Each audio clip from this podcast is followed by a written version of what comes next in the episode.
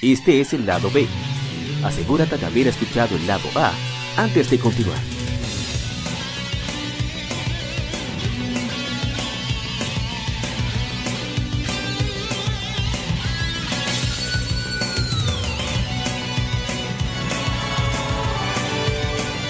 Game Mérides. Juegos y consolas de aniversario son comentados entre hechos y anécdotas.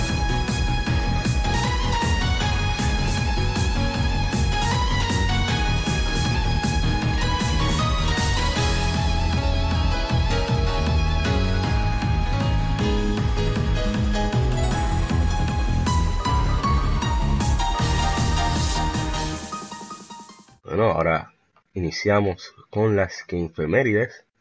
Y el primer juego es un clásico muy querido, sobre todo por mí. Me encanta este juego. Se trata de Final Fantasy IV, que salió hace 27 años, conocido como Final Fantasy II en su lanzamiento en América. Este juego em, es un RPG desarrollado y publicado por Square, en esa época había Square Enix, para el Super Nintendo. Es la cuarta entrega principal de la serie Final Fantasy historia del juego sigue a Cecil, caballero oscuro, mientras intentan prevenir que el hechicero Colbus consiga poderosos cristales y destruya el mundo. Se le unen en su misión un grupo cambiante de aliados. Final Fantasy IV introdujo varias innovaciones a la serie que se convirtieron en estándares, tanto la serie como del género en sí. Su sistema Active Time Battle, usado en cinco juegos subsecuentes, en diferencia de los anteriores, Final Fantasy IV dio a cada personaje su propia clase. Final Fantasy IV ha sido porteado a varias plataformas con varias diferencias. Un remake mejorado, también llamado Final Fantasy IV, con gráficos 3D, fue lanzado para Nintendo DS en 2007 y 2008. El juego fue retitulado Final Fantasy II durante su lanzamiento inicial fuera de Japón, ya que los originales Final Fantasy II y Final Fantasy III no habían salido de Japón en aquella época. Todas las localizaciones posteriores, las cuales comenzaron a aparecer después de Final Fantasy VII, y fue lanzado con el título original. Con su trama character driven, es decir, que los personajes son los que, su desarrollo son los que llevan la trama, uso de nuevas tecnologías, banda sonora aclamada por parte de Nobuo Uematsu, Final Fantasy IV es reconocido como un punto de referencia para la serie y los RPG. Las varias encarnaciones del juego han vendido más de 4 millones en todo el mundo.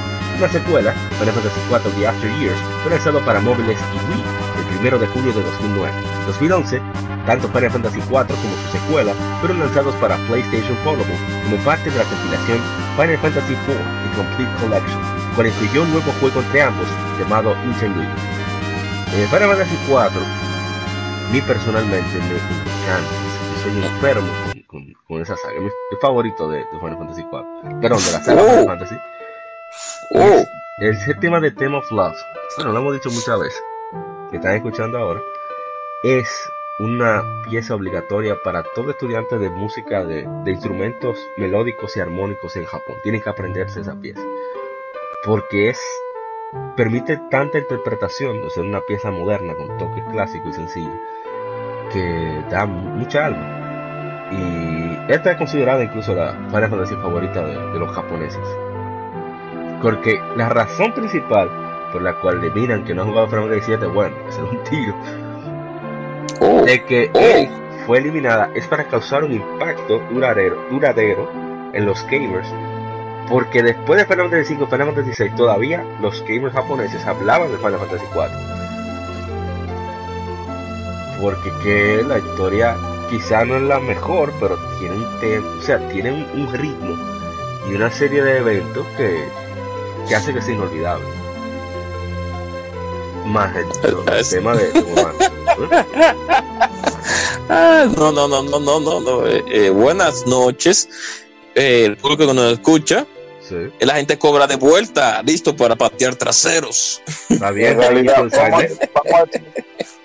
a, decir la verdad. Nosotros agarramos a la gente cobra, lo amarramos con cadena y lo pusimos en sótano para dejar a botar veneno. Pero él de alguna forma, el veneno corroyó, corre la cadena, la cadena y todo. La cadena y y pudo salir el malvado. déjeme dejar que Moisés hable primero, porque no voy a tirar ningún veneno de este juego porque me encanta. pero Moisés, tira, veneno, tira veneno a Final Fantasy 4 y yo mismo salgo de aquí. Y usted dos de mi casa y yo no puedo entrar fácilmente. Exacto. No, no, no, es imposible. Dele Denle ahí. Fantasy 4. Eh, o sea, el intro de ese juego, empezando por la, la canción que creo que es Red Wing, que se llama Tú. Ahora mismo le puse la, versión de 10, el remake.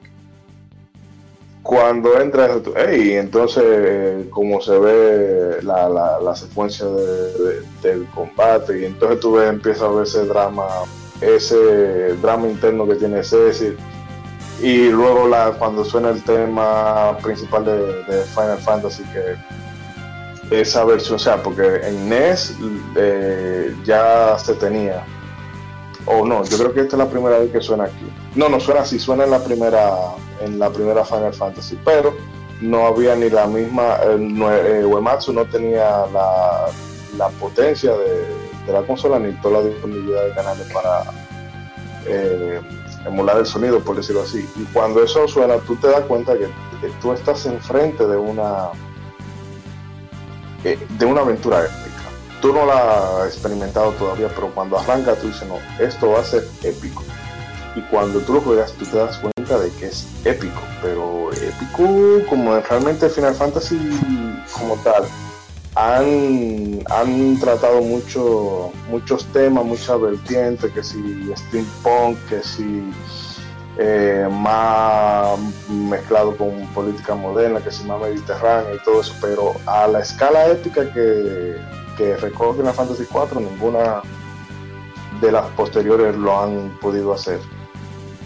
Y es precisamente por eso, por el tema de que la historia la llevan los personajes y con algunas excepciones, el ninja, todos los personajes son carismáticos. No son una basura como Edward. Eh, no, Edward tiene su peso en la trama. es, que nada más sirve para esconder.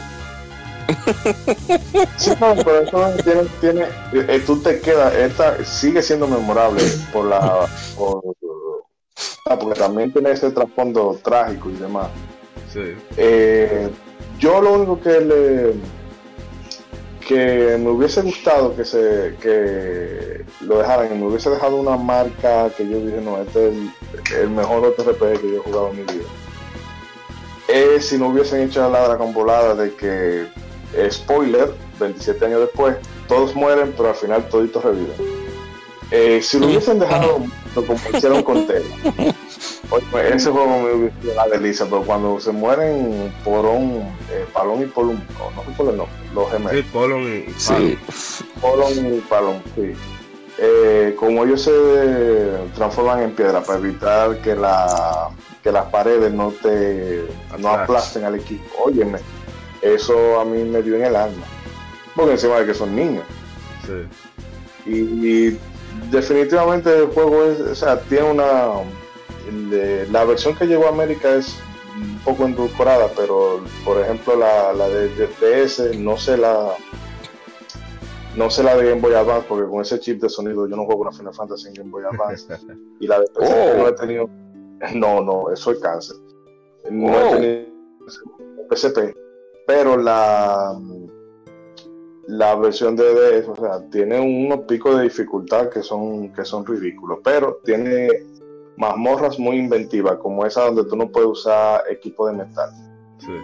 Eh, tiene escenario que si tú estás bajo la tierra, que si cavernas, que si castillo, que si torre cibernética, que si dentro de la CPU de un robot si tú viajas a la luna. Oye, eso, eso es épico por donde quiera que tú lo pongas. Y déjame no seguir porque me van a dar las 11 de la noche aquí hablando de Final Fantasy y hay que avanzar el programa. Debería encenderlo Bueno, hablar de Final Fantasy 2 regularmente o Final Fantasy 4 en Japón, en la línea cronológica correcta, a mí, como yo la conocí como la 2, pues, lógicamente siempre digo 2, aunque lógicamente la 4. Pero nosotros teníamos un vacío de dos, de dos juegos anteriormente en Nintendo, porque la Final Fantasy 1 solamente fue la que llegó a América. Y no mucha gente pudo jugar ese RPG por cuestiones de que en ese tiempo las personas no estaban, tal vez no estaban tan interesadas en jugar juegos de rol japoneses. Y hubo un lapso de tiempo en Square, bueno, no vamos a, traer la 2 y la 3 para América porque parece que la 1 no le dejó muchas ventas. Pero cuando llegamos a Final Fantasy 2, para todo el amante de RPG japonesas como yo y mi hermano, nosotros nos encontramos con una de las mejores RPG que pudieron tirar para Super Nintendo ¿Qué pasa con Final Fantasy 2? Para decirlo rápidamente. Final Fantasy 2 tiene una amalgama de personajes que son atractivos. Está Cecil, está Rinoa. Digo Rinoa, no, oye, mami. Estoy confundiendo nombres. Rosa. Está, está Rosa. está Porón y Porón. Es el está mucho. Exacto. Está el Bart también, que a pesar de todo, a pesar de que no sirve para nada, es divertido ver cómo el bar ataca con su arpa. Entonces, muchas personas en ese tiempo, yo me imagino, que se maravillaron con el sistema de pelea que tenía ese juego porque no estaba acostumbrado a ese sistema de RPG por. Ustedes saben que muchos de la vieja escuela venimos de, de, conversiones de RPG de computadora americana como Ultima, como Bart's Tale, como como Fasanadu y esos tipos de juegos donde el sistema de combate era eh, hacia, hacia en vista de primera persona. Entonces, Moisés ya habló demasiado sobre Final Fantasy 2 o 4. Yo lo que voy a decir ya para finalizar es que es un excelente RPG, me encanta el OST de ese juego siempre que eh, cada vez que nos juntamos yo y Moisés regularmente siempre tarareamos la música del jefe o la música del, sistema de combate general y es un RPG muy es un RPG muy muy diferente en ciertos sentidos porque y es lo que le falta a las RPG de ahora no vamos a hablar de Dragon Quest pero sí vamos a hablar de las Final Fantasy actuales después de las 10 le falta como ese sentido que tenían las otras Final Fantasy de exploración, de mundo fantástico, de, de mucha magia, de mucha, de, mucha melancolía, cosas que se han perdido muchísimo por casualizar demasiado las cosas, puede ser, o por dejarse llevar demasiado por un grupito que seguro no compran el juego. Entonces, eh, dígame, dígame. ¿Estás queriendo decir que la línea del metro de Santo Domingo está inspirada en los pasillos Final Fantasy 3? Sí. sí. entonces, yo entiendo que los tiempos cambian y muchos juegos quieren, lógicamente, llegar a cierto tipo de público, pero tenemos que echar un poco hacia atrás para tú ver lo que te funciona. Y si lo que te funciona son historias épicas medievales, steampunk y por así decirlo, y mágicas, ese conjunto, pues no está mal seguir haciendo ese tipo de, formato. No explotarlo, claro está, pero sí darte un producto de mayor calidad. Y Final Fantasy es un proyecto, un producto de una calidad muy, muy, muy excelente tenemos que recordar que fue en Super Nintendo, era un aparato de, 16 bytes. Entonces, con lo que se logró en ese juego, exacto, con lo que se logró en ese juego, pues, ¿qué, qué puedo decir? El, ya, con cerrar con plato de oro Super Nintendo Final Fantasy VI, ya cerramos ahí con plato de oro. Digo, faltan otras RPG que vamos a hablar más adelante, pero nada más que decir. Final... yo creo que voy a terminar diciendo eso. Legend of Zelda Link to the Past es considerado la base de todo The Legend of Zelda. estamos hablando de que hasta a nivel de partitura, es decir, la intención sonora, la, nota de Kagariko Village, Zelda's Lullaby, todas esas piezas fueron concebidas con The Legend of Zelda Link to the Past, que después se convirtieron en estándares de, de, la saga de The Legend of Zelda. Final Fantasy 4 es lo mismo, o sea, fuera estándar de cómo hacer la progresión, cómo hacer el desarrollo de personajes, cómo avanzar el guion, cómo hacer la exploración, equilibrar. Eso fue Final Fantasy 4, lo mismo de Arento de Paz. Así que de verdad recomiendo muchísimo. Todavía hoy se siente fresco, o sea, si pueden dejar pasar un poquito los visuales, ya sea la versión de PSP y de Nintendo 10, es un juego que se disfruta muchísimo, porque tiene muchas cosas universales y trascendentales. Así que ojalá le, den chance. No, y que la diversión es, es, infinita, la diversión es porque es que es que eh, al, ser una RPG japonesa purista, por así decirlo, pero son tantas cosas diferentes que pasan en el juego que tú te tienes que quedar enganchado, porque es que son no, no es una misma línea que tú, ah, que hay un hay un malo final que tú tienes que que tú tienes que derrotar y ya, y vamos a, y vamos a, ir hacia diferentes pueblos y ya llegamos a los pueblos, eh, hacemos level y llegamos al último, lo matamos. No, son tantas cosas que pasan que tú dices, pero ¿de dónde esta gente sacaron esas ideas? no, y tengo una cosa que a mí me gusta, breve, ya para cerrar, eh, una cosa que a mí me gusta mucho es cuando en los juegos te ponen minions, o sea, de que está el jefe, ¿verdad? Y tiene, qué sé yo, su general o lo que, o lo que sea.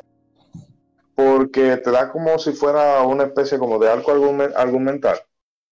De que cuando tú ves uno de esos tigres que te suena la, la, la musiquita de, de, los cuatro, de Four Things, los, cuatro ejemplos, eh, que tú te encuentras con esa sensación de coño, estos tigres hay que andarle con cuidado son difíciles. O sea, te da una, una sensación de que es algo a una escala más grande que el típico. Esto es malo. Y, y, Exacto. No, y Psycho es también, porque recuerde cuando usted va a pelear contra. Eh, ¿Cómo es que se llama? Dios mío, este Esper de, de, que tiene cuatro espadas. Eh, Dios mío, que tiene ocho brazos. Es el. No, no, tiene la... llega, llega a de las cuatro, eh, de las cinco. No, no, no. Odín, Bahamut. Con Odín, exacto. Que te dan un tiempo límite en la batalla para tú, para tú ganar. Entonces, no, un tiempo límite cinco, tú tienes cinco turnos para hacer.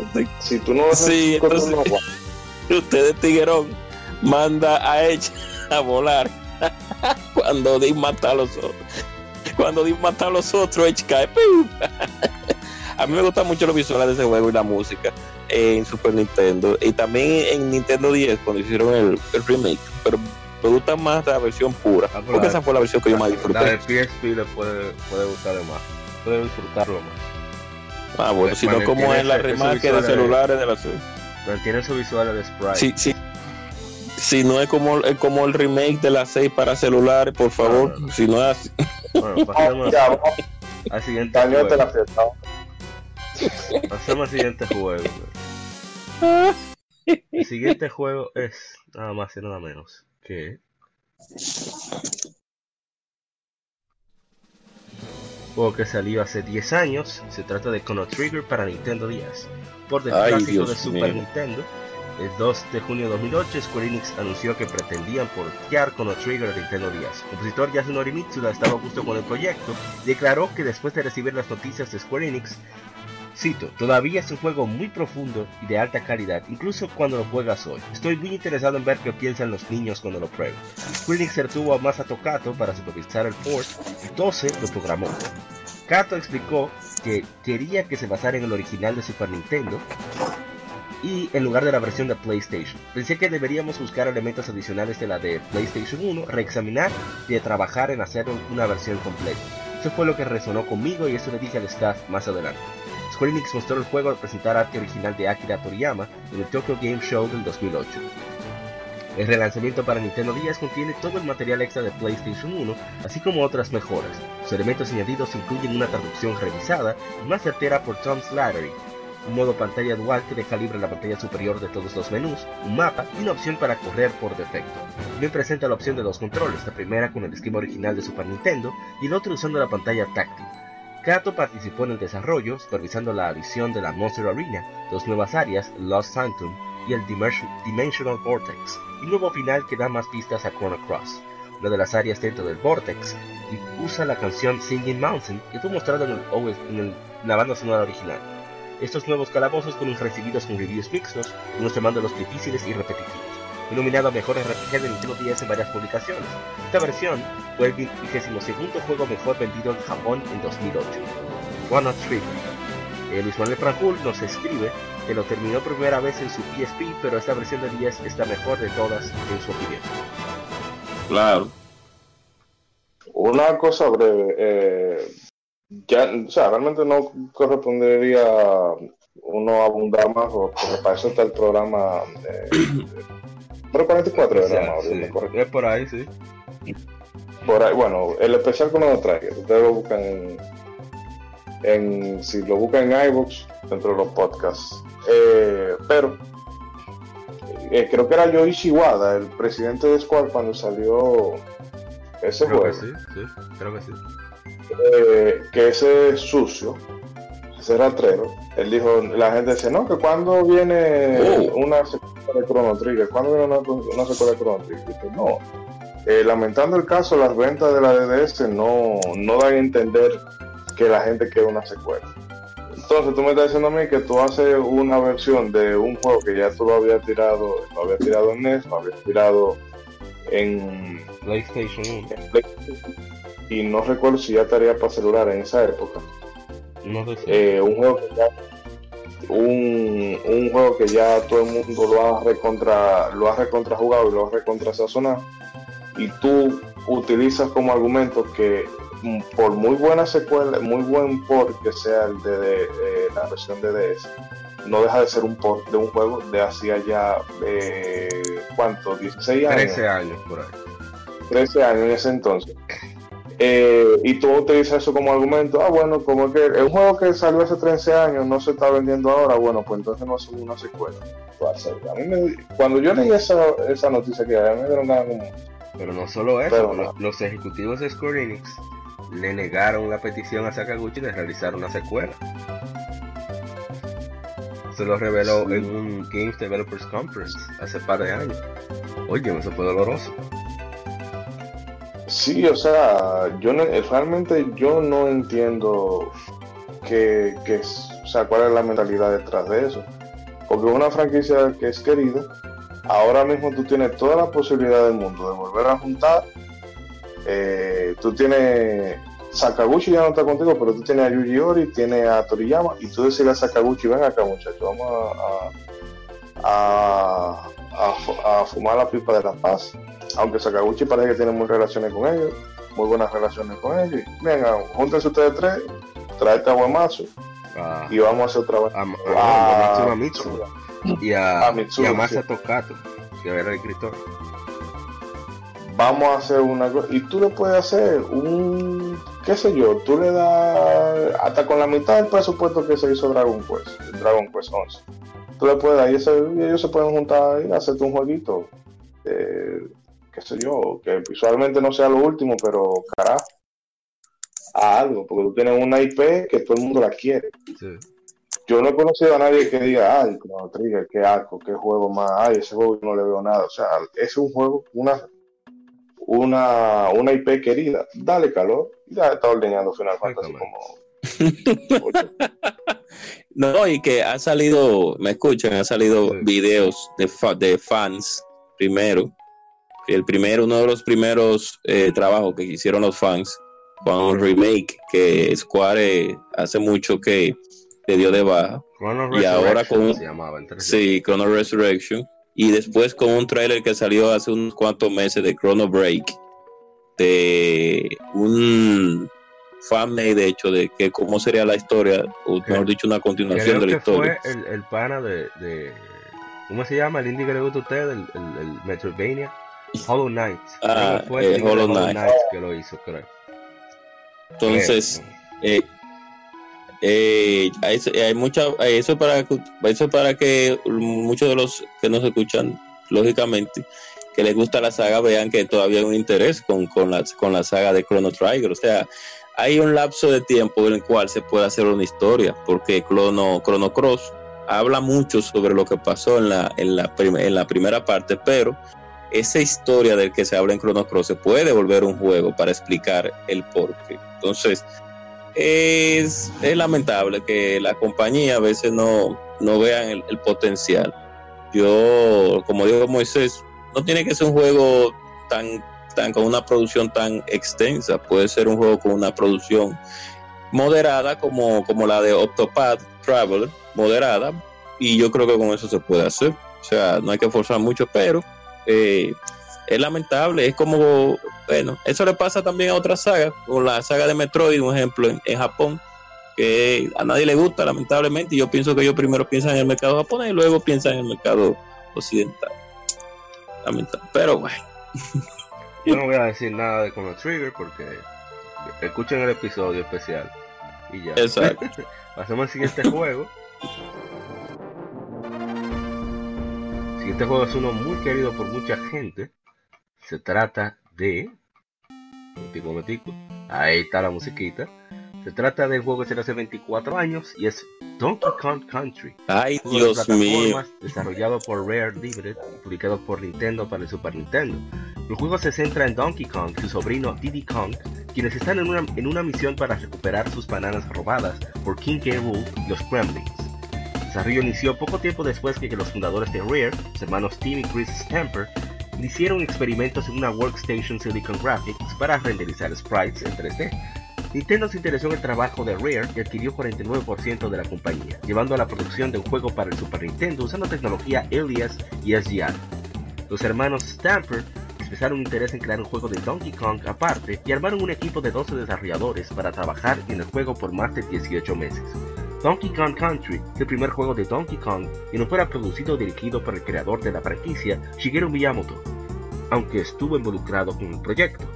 Siguiendo una, campaña de marketing agresiva, Donkey Kong Country recibió clamor por la crítica y vendió más de 9 millones de copias en todo el mundo, siendo el tercer juego mejor vendido del Super Nintendo, porteado al Game Boy Color y Game Boy Advance y estuvo disponible en la consola virtual. Donkey Kong Country es el primer juego de la serie Donkey Kong Country, fue seguido por dos secuelas para el Super Nintendo, Donkey Kong Country 2, Diddy Kong's Quest en 1995 y Donkey Kong Country 3, Dixie Kong's Double Trouble en 1996. A ver si hay, hay- no, no hay ningún comentario. Bueno, sí iba a expresar que Miyamoto nunca le gustaron los visuales de Donkey Kong Country. Una cosa rarísima. Que por eso Sí, hizo realmente. Mario, eh, Yoshi's, un Super Mario World 2, Yoshi's Island de Super Nintendo, por eso lo hizo con ese estilo dibujado. Se me llamó tu perro. Ahora le quedó bien.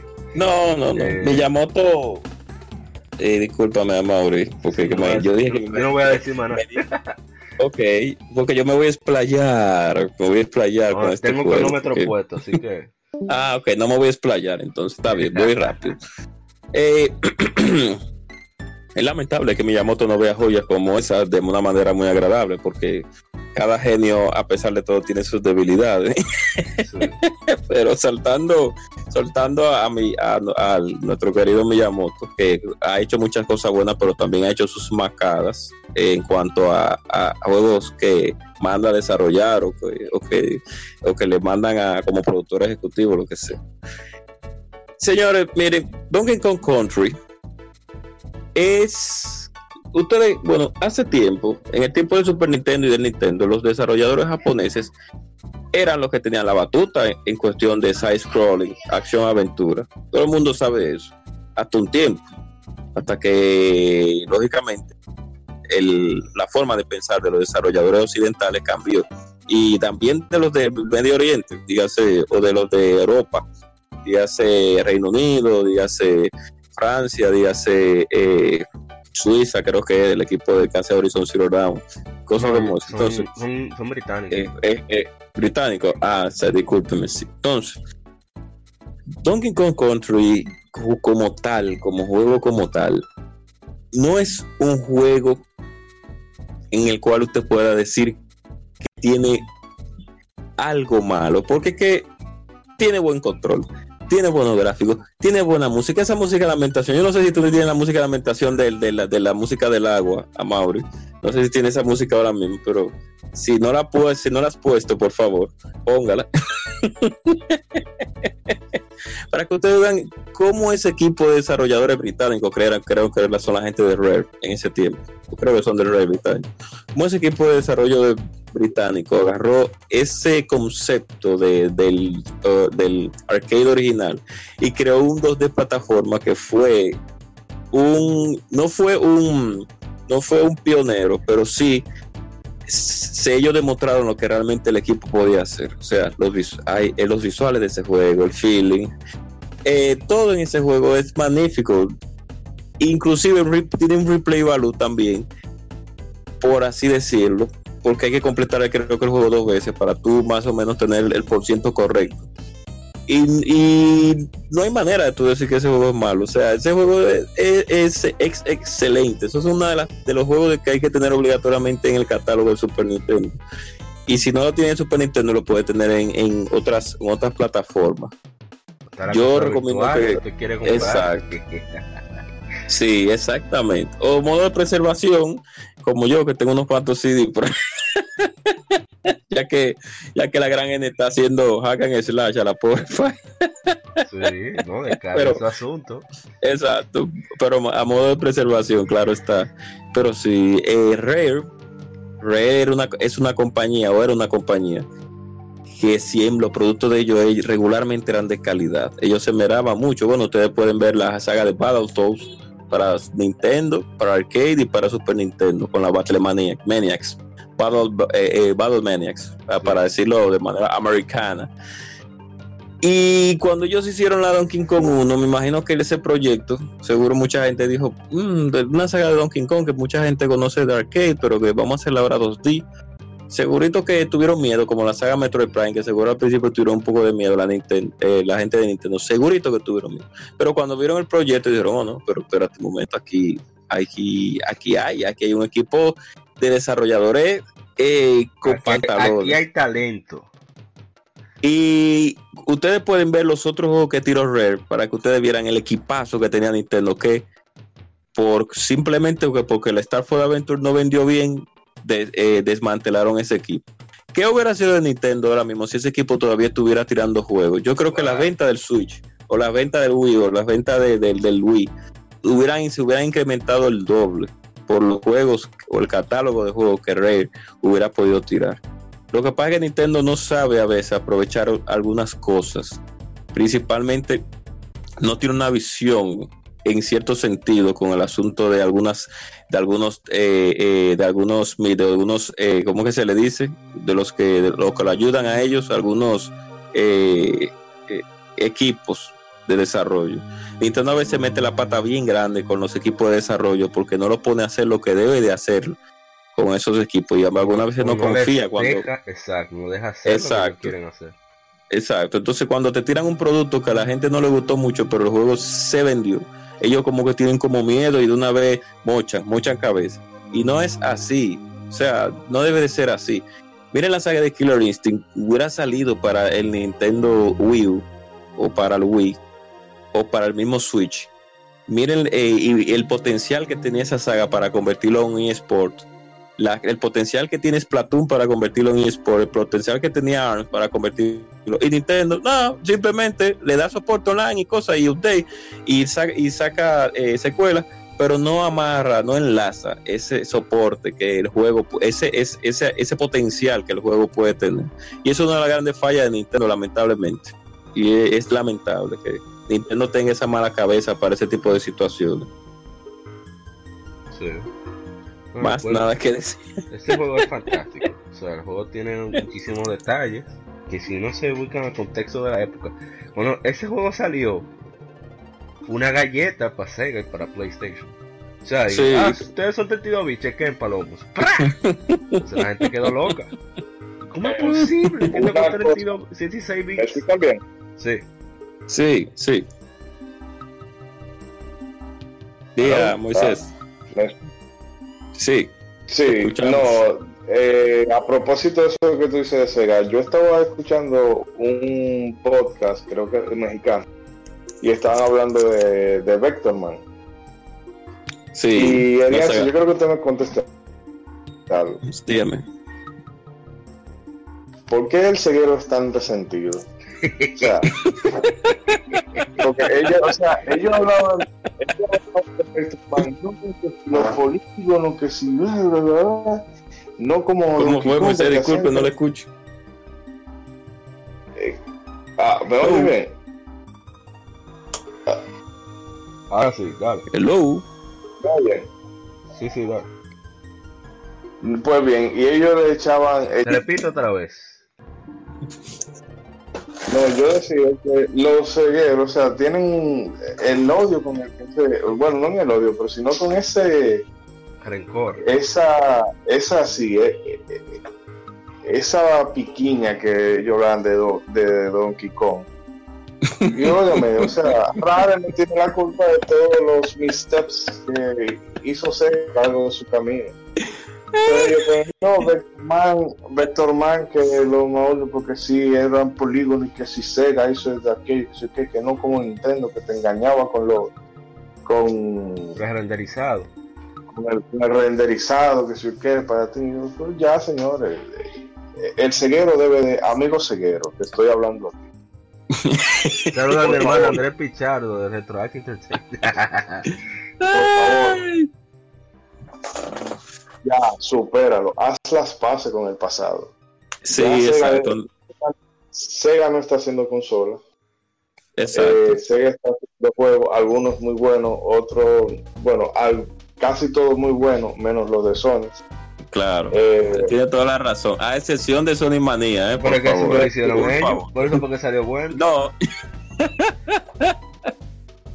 y ya no, no, no sea, no le tengas rencor a todas esas glorias que han surgido de, de, de esa, de ese conflicto que todavía sobreviven hoy, como eh, usted sabe, que sí, que sí, Mario, ya, déjelo ir. usted sabe lo que pasa, Moisés, con eso. Lo que pasa es que eh, en ese tiempo no era, no es, bueno, ahora, ahora mismo hay una guerra, no una guerra, sino más bien un, un enfrentamiento de titanes, de colosos, como siempre ah, hubo anteriormente. Ahora son, eh, un ejemplo, la PC Master Race versus las consolas. Y cuando sale un exclusivo, entonces son los exclusivos versus para la consola que no salió. Entonces, en ese tiempo, lo que existía era, existían los exclusivos igual, pero existía una guerra tanto de hardware y como tanto de mascotas. Entonces, el ceguero en ese tiempo, me incluyo porque yo siempre me gusta, yo, a pesar de que yo soy multiconsola, yo, a mí me gustaba mucho, siempre me ha gustado mucho la marca de Sega, a pesar de todos los disparates que han hecho. Y la única marca que a mí no me gusta mucho, pero como soy imparcial, eh, siempre tengo que darle, darle su punto bueno, es la marca Sony. Yo nunca he sido muy tan, tan amante de la marca Sony, a pesar de que tengo su consola y siempre estoy jugando la consola de Sony, pero no me, no me, no me, Porque lo vio. Exacto, gracias. Ahí No, está no, la no. respuesta. No, porque murió el Dreamcast, no, sino porque yo juego, yo juego, digo, una de las razones fue esa. Y otra de las razones es porque usted tiene que jugar eh, los juegos principalmente en la consola donde están, eso es lo primero. Y segunda, en la consola donde le guste.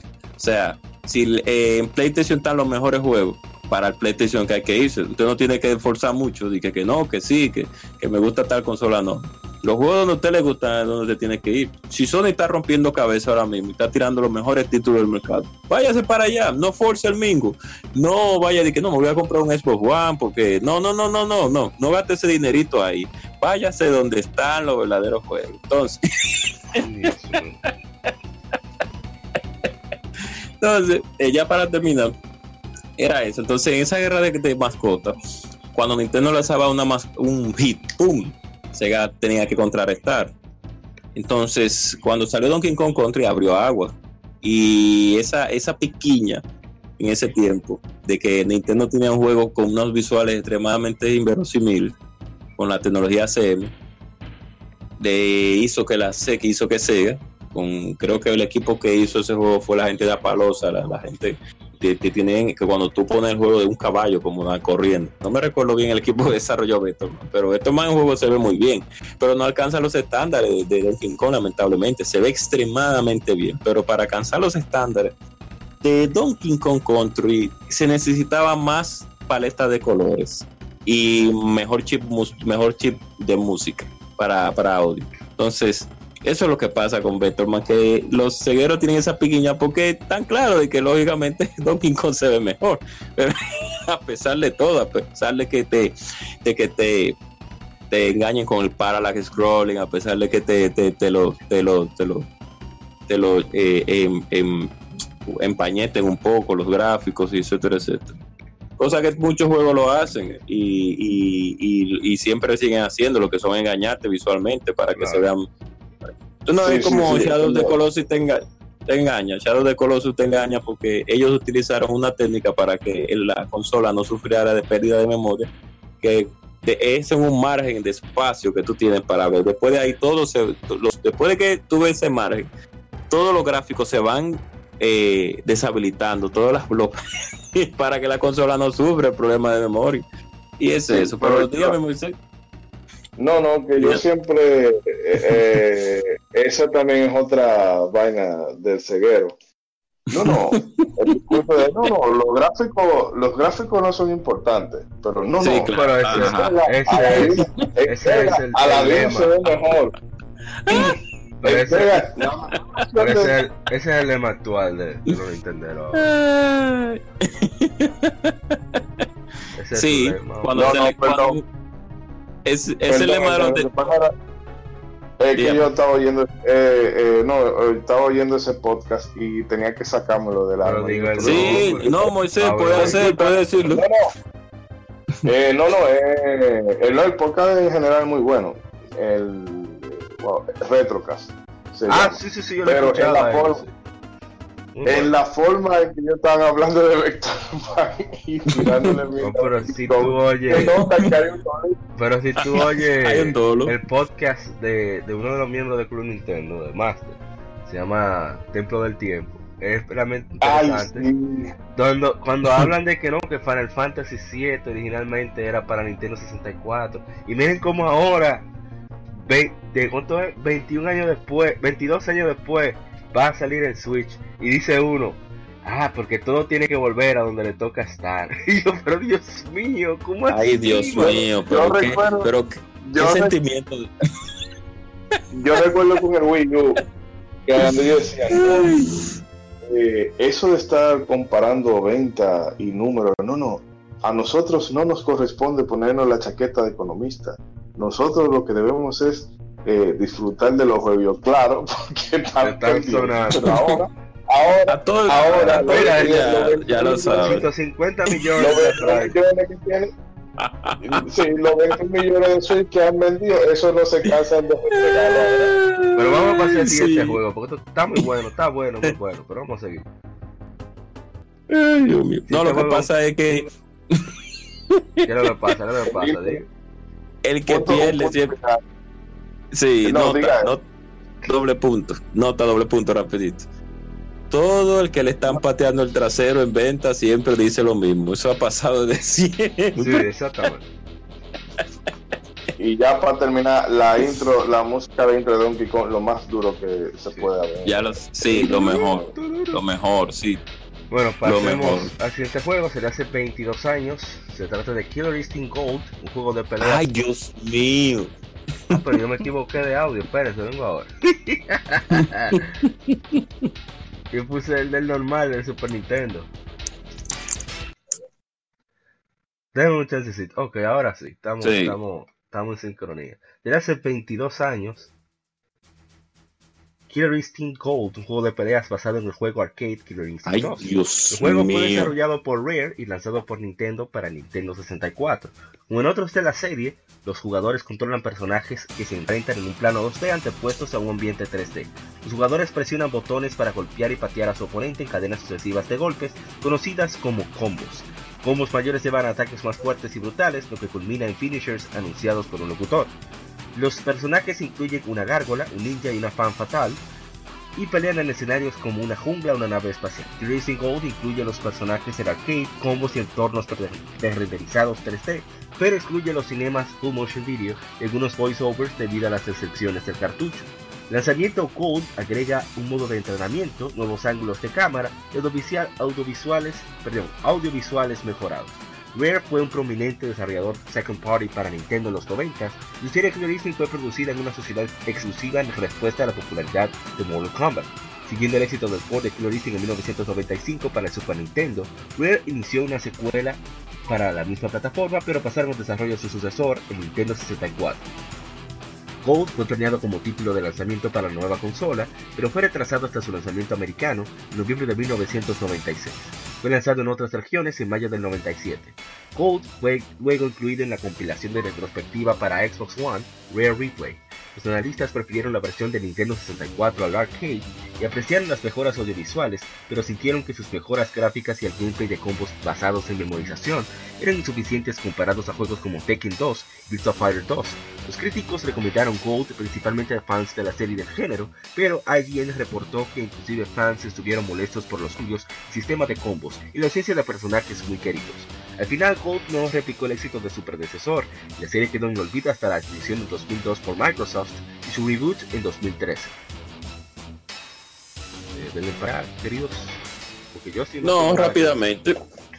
yo sí, rápidamente. Killer Instinct Gold lamentablemente sufrió lo que sufrían muchas con muchos juegos de pelea en el 96, 97, 98, que era la pérdida de sprites, la pérdida de mecánicas por la poca capacidad que tiene la consola, a pesar de que el Nintendo 64 tenía la capacidad para correr ese juego como el arcade. Lo que pasa es que Nintendo lamentablemente se le estaba abriendo el pecho con el asunto de los chips, de, de las memorias que venían para sus cartuchos, que le salían bastante caros y parece que no le dio el dinero necesario a Rare para hacer la conversión completa.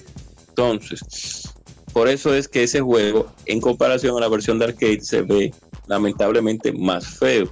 ellos utilizaron el sistema del el sistema tridimensional que tenía el 64 para, para eh, los mundos, pero entonces a los personajes lo dejaron con los sprites renderizados con la tecnología CM nuevamente que fue utilizada también para Donkey Kong y para Killer Instinct 1. Pero ¿qué pasa? Eh, no lo no parece que o no hubo dinero suficiente o no supieron cómo cómo definirla completamente en la calidad de los sprites porque deja mucho que desear en cuestión en comparación a su en su, a, su anterior versión de arcade lógicamente. Entonces el juego es bueno. Lo que tiene los extras que tiene para la versión Gold son mínimos porque son simplemente una versión tournament una edición tournament o torneo el modo práctica que todo juego de pelea debe tener, o por pero muchos que no lo traen, traen, no sé por qué. Y uno que otro detallito. Entonces fue una versión muy limitada. Se, yo la jugué bastante y la tengo todavía en mi casa, en el cartucho. Y junto con mis amigos y mi hermano la jugaba muchísimo. Pero es una versión limitada. La versión de la que le da 250 mil patadas en todos los sentidos. Entonces, Nintendo debió de, apoyar más a esa a, y darle más dinero para que invirtiera más en los chips. Por 512 megas, con 512 megas, ese juego hubiera salido un arcade eh, perfecto. Pero eh, estamos rápidos, el 64 no se estaba vendiendo tan bien, eh, Sony estaba ya llevando la milla, entonces había que hacer algo rápido para intentar soportar el fuerte que venía de la mano de, de, cata, de, de, de aquí.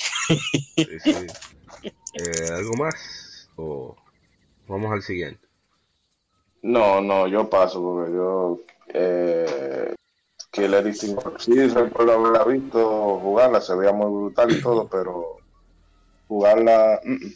Yo como no se jugó mucho en los clubes. se jugó mucho, se jugó mucho en los clubes, se jugó muchísimo. Lo que pasa es que, es como digo, o sea, eh, el por fue mediocre, un por no mediocre, pero sí pudo dar más. Pero comprendemos, comprendemos ahora que tenemos el conocimiento de que esos chips estaban caros y Nintendo no quería soltar mucho la moneda.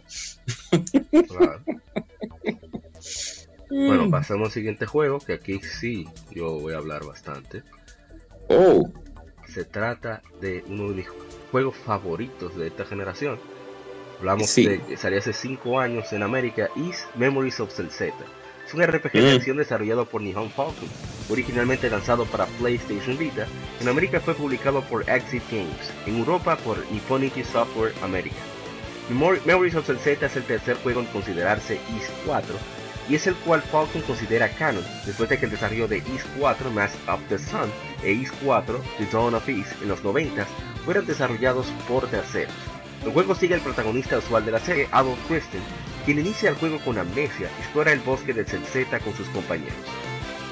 El juego se lleva a cabo un año después de los eventos de East 2 y un año antes de East The Old Infogana. El juego sucede en la tierra de Celzeta e inicia cuando Adolf Kristen, protagonista de la serie, llega al pueblo de Castle con amnesia debido a razones desconocidas. Entonces conoce a un líder de información, Duran, quien clama que lo conoce de antes.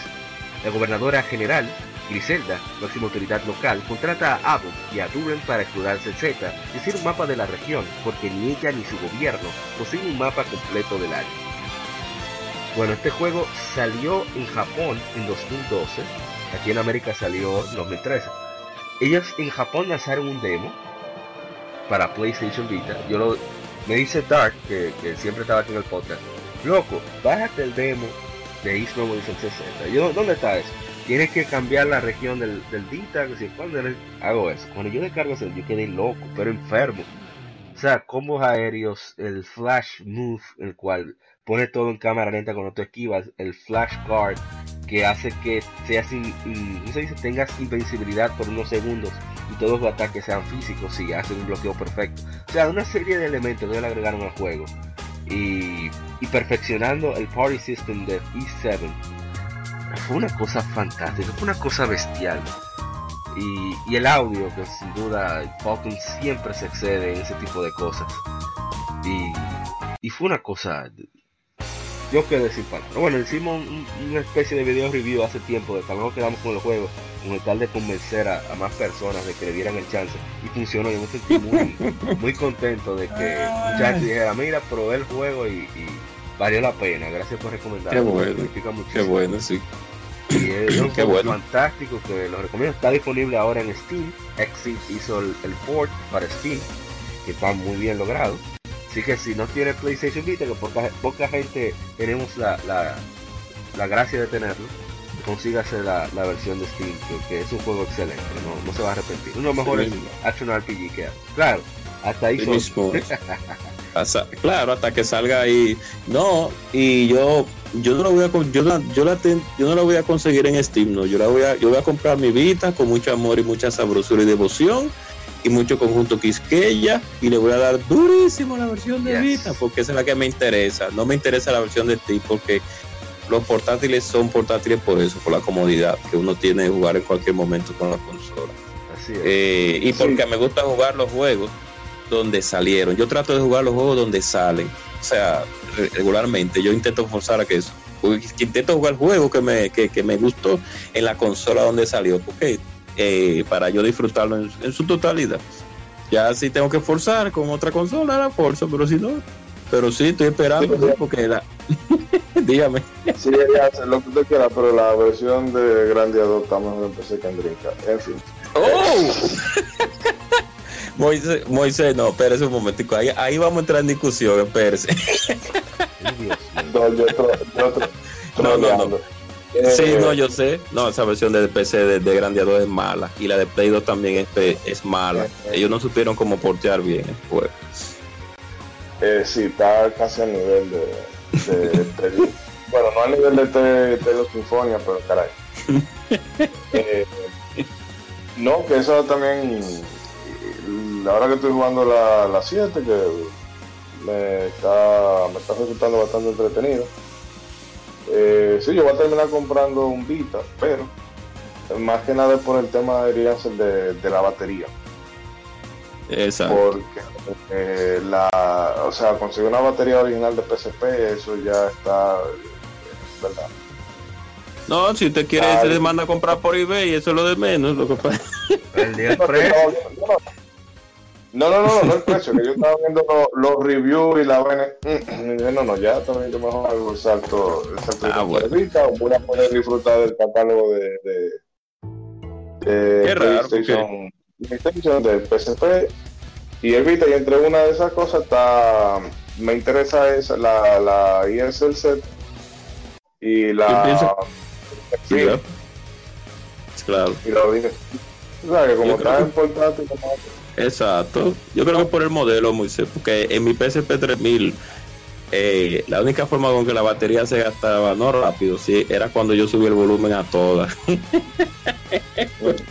ah, Dios mío. pero yo estaba viendo review y no, y es eso, que la, esos replacements que venden en Amazon son como carambola. Algunos te pueden salir bien, pero la mayoría Ah, no, pues ya, mejor.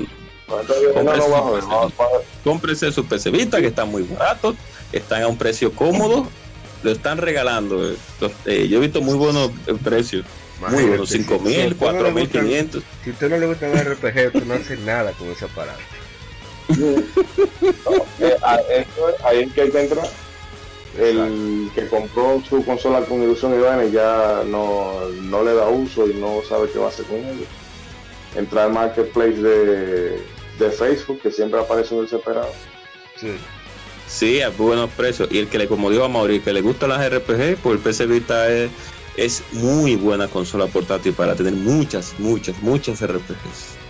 Y por eso mucha gente seguro ya lo, lo da a vaca muerta, porque no su capacidad mental no salta hacia otro tipo de juego. Yo no dije eso. Ah, por cierto, sobre Z, hermano Stuart Toribio, hermano, ¿sabes? Sangre de, de Everest, dice, ¡grasa! Eso es una grasa. Y en verdad lo es. Un juegazo. Sí, pero que lo que lo que hayan jugado esa versión, que le dé un chin para atrás también, que hay también buenos juegos de ellos, no solamente eso Tekken ni, ni Seven. Denle un chin para atrás también para que vean las glorias sabrosas y Menos la jugosas primera y de la segunda. Nunca jugué la primera y la segunda. Jamás. Ah, no. eh, yo, yo le intenté de morder el- la uña en Nintendo 10 y lo único que nunca me gustaron de esa versión es, es que tú no te ves cuando tú das los sablazos. Tú tienes que pegarte al enemigo Es para que, el tú, es enemigo que tú no das reciba daño. sablazo, tú le das para adelante y ya.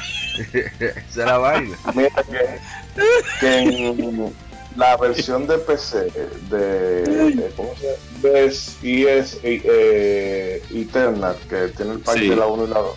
Sí. Ajá. Visualmente, visualmente se ve chulo, porque eso es como el 16 bits, pero llevado a, o sea, a lo extremo. Que Sí. eh, ahora mucho indie lo hacen y, y todo el mundo se vuelve loco. bueno. Pero en ese momento eh, con la IS lo hacen. El problema es ese jodido sistema de combate Sí, sí, sí, sí, sí, se te está pegando el enemigo y tiene que tener cuenta de, de, de, de qué ángulo tú le das, porque si le das de frente te va bajando la vida. O sea, yo no entiendo, no entiendo. eh, los japoneses son raros, pero No, yo no entiendo cómo un sistema sí, de combate sí. así se hizo popular y No, generó la, Hace 30 años, que la saga cumple 30 años ahora. Tú dices, bueno, eso fue espectacular. Fue uno primeros action RPG de la historia. Está bien. Pero tú jugar ese gameplay ahora está fuerte. no, Yo no lo de, de, de Fernanda, de Fernanda para acá. venga para exactamente. acá. Eso es lo que yo recomiendo. De, de Off Into Gun en adelante. No se ponga en. Exacto. Eh, Hay, hay una eh, obra.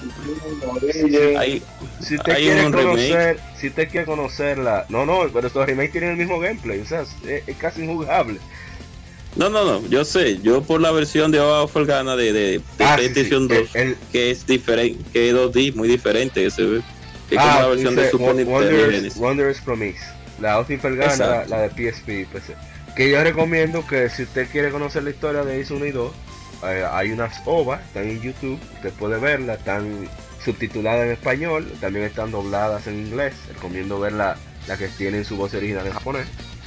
Eh, y usted ve la historia que es la misma. Y el audio del- del anime lo hizo Falcon.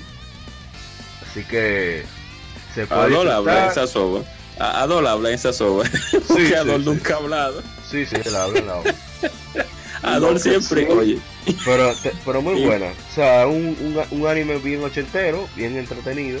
Y así conoce la historia de la saga.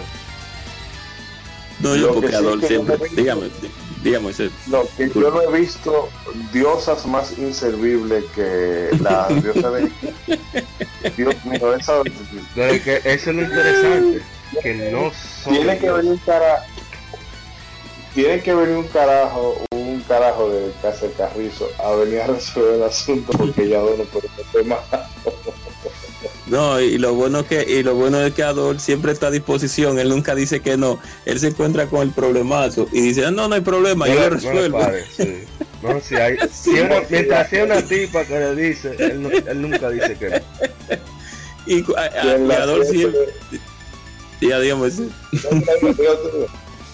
no, que eh, Por cierto, eh, eh, estamos hablando tanto de es porque es que es una saga tan, tan buena, o sea, eh, es una saga tan de calidad que ah, uno tiene horas y horas para hablar de eso. Pero bueno, con las Is siempre pasa algo que siempre Adol llega y se sabe de dónde. Yo digo que cuando Adol escribe un libro, cuando esté viejo, va a ser el libro legendario, el libro de Nunca Jamás, de Never in the Story, pero vaya Adol. Pero es de eso que se trata. Supuestamente cada, nuevo juego que sale es que descubren panfletos escritos por Adol. Oye, entonces lo que te digo, o sea, el último juego antes de que el creador se muera va a ser Adol viejo ya en una casa contando. ¿Cómo se dice? El E7 es donde Adol está mayor, que tiene como 26, 25. Mm. Y supone, según cuenta la historia, es muy a los 65. O sea, ahora que falta juego. Ah, Pero en E7 hay una, hay una parte en la que está Doggy hablando con el rey que dice, no, porque eh, que yo no entiendo, eh, de repente salió una luz, que sé qué, y ese, y a Doggy. Y entonces Doggy salta y dice, no, yo quiero saber por qué eligió a Doggy. Entonces él le empieza a recapacitar, pero acá a esta altura de la vida yo, debería tener un porque a donde quiera que llegue tu figura. Problema. Pero tú no te acuerdas de cuando llega en E7 al Tago, que es la tierra donde ocurre E7. Él le dice, ¡Adol! ¡Llegamos! Y no nos mojamos, no se hundió el barco, esto hay que celebrarlo. es la primera vez que es un viaje completo. Una cosa increíble. No, pero, ahorita va a tener que hacer un spin-off, un spin-off de Doggy contando más Oye, hay un, hay un OVA que también eh, tiene manga, o sea, un manga eh, con permiso de Falcon, se llama Falcon Gakuen, o sea, Falcon Academy, Academia de Falcon, que es donde están diferentes personajes de toda la saga de Falcon. De Sorcerian, de Adol, de, de Is, eh, están también la diosa de Is, están todos los personajes de Lane of Heroes, Trails y de los clásicos y, y relajan muchísimo con eso, que Adol siempre está acostado durmiendo. Cuando me gusta, Adol, tú estás bien. Tú no eres una mujer, no me hables, coño. A mí tiene que hablar una mujer.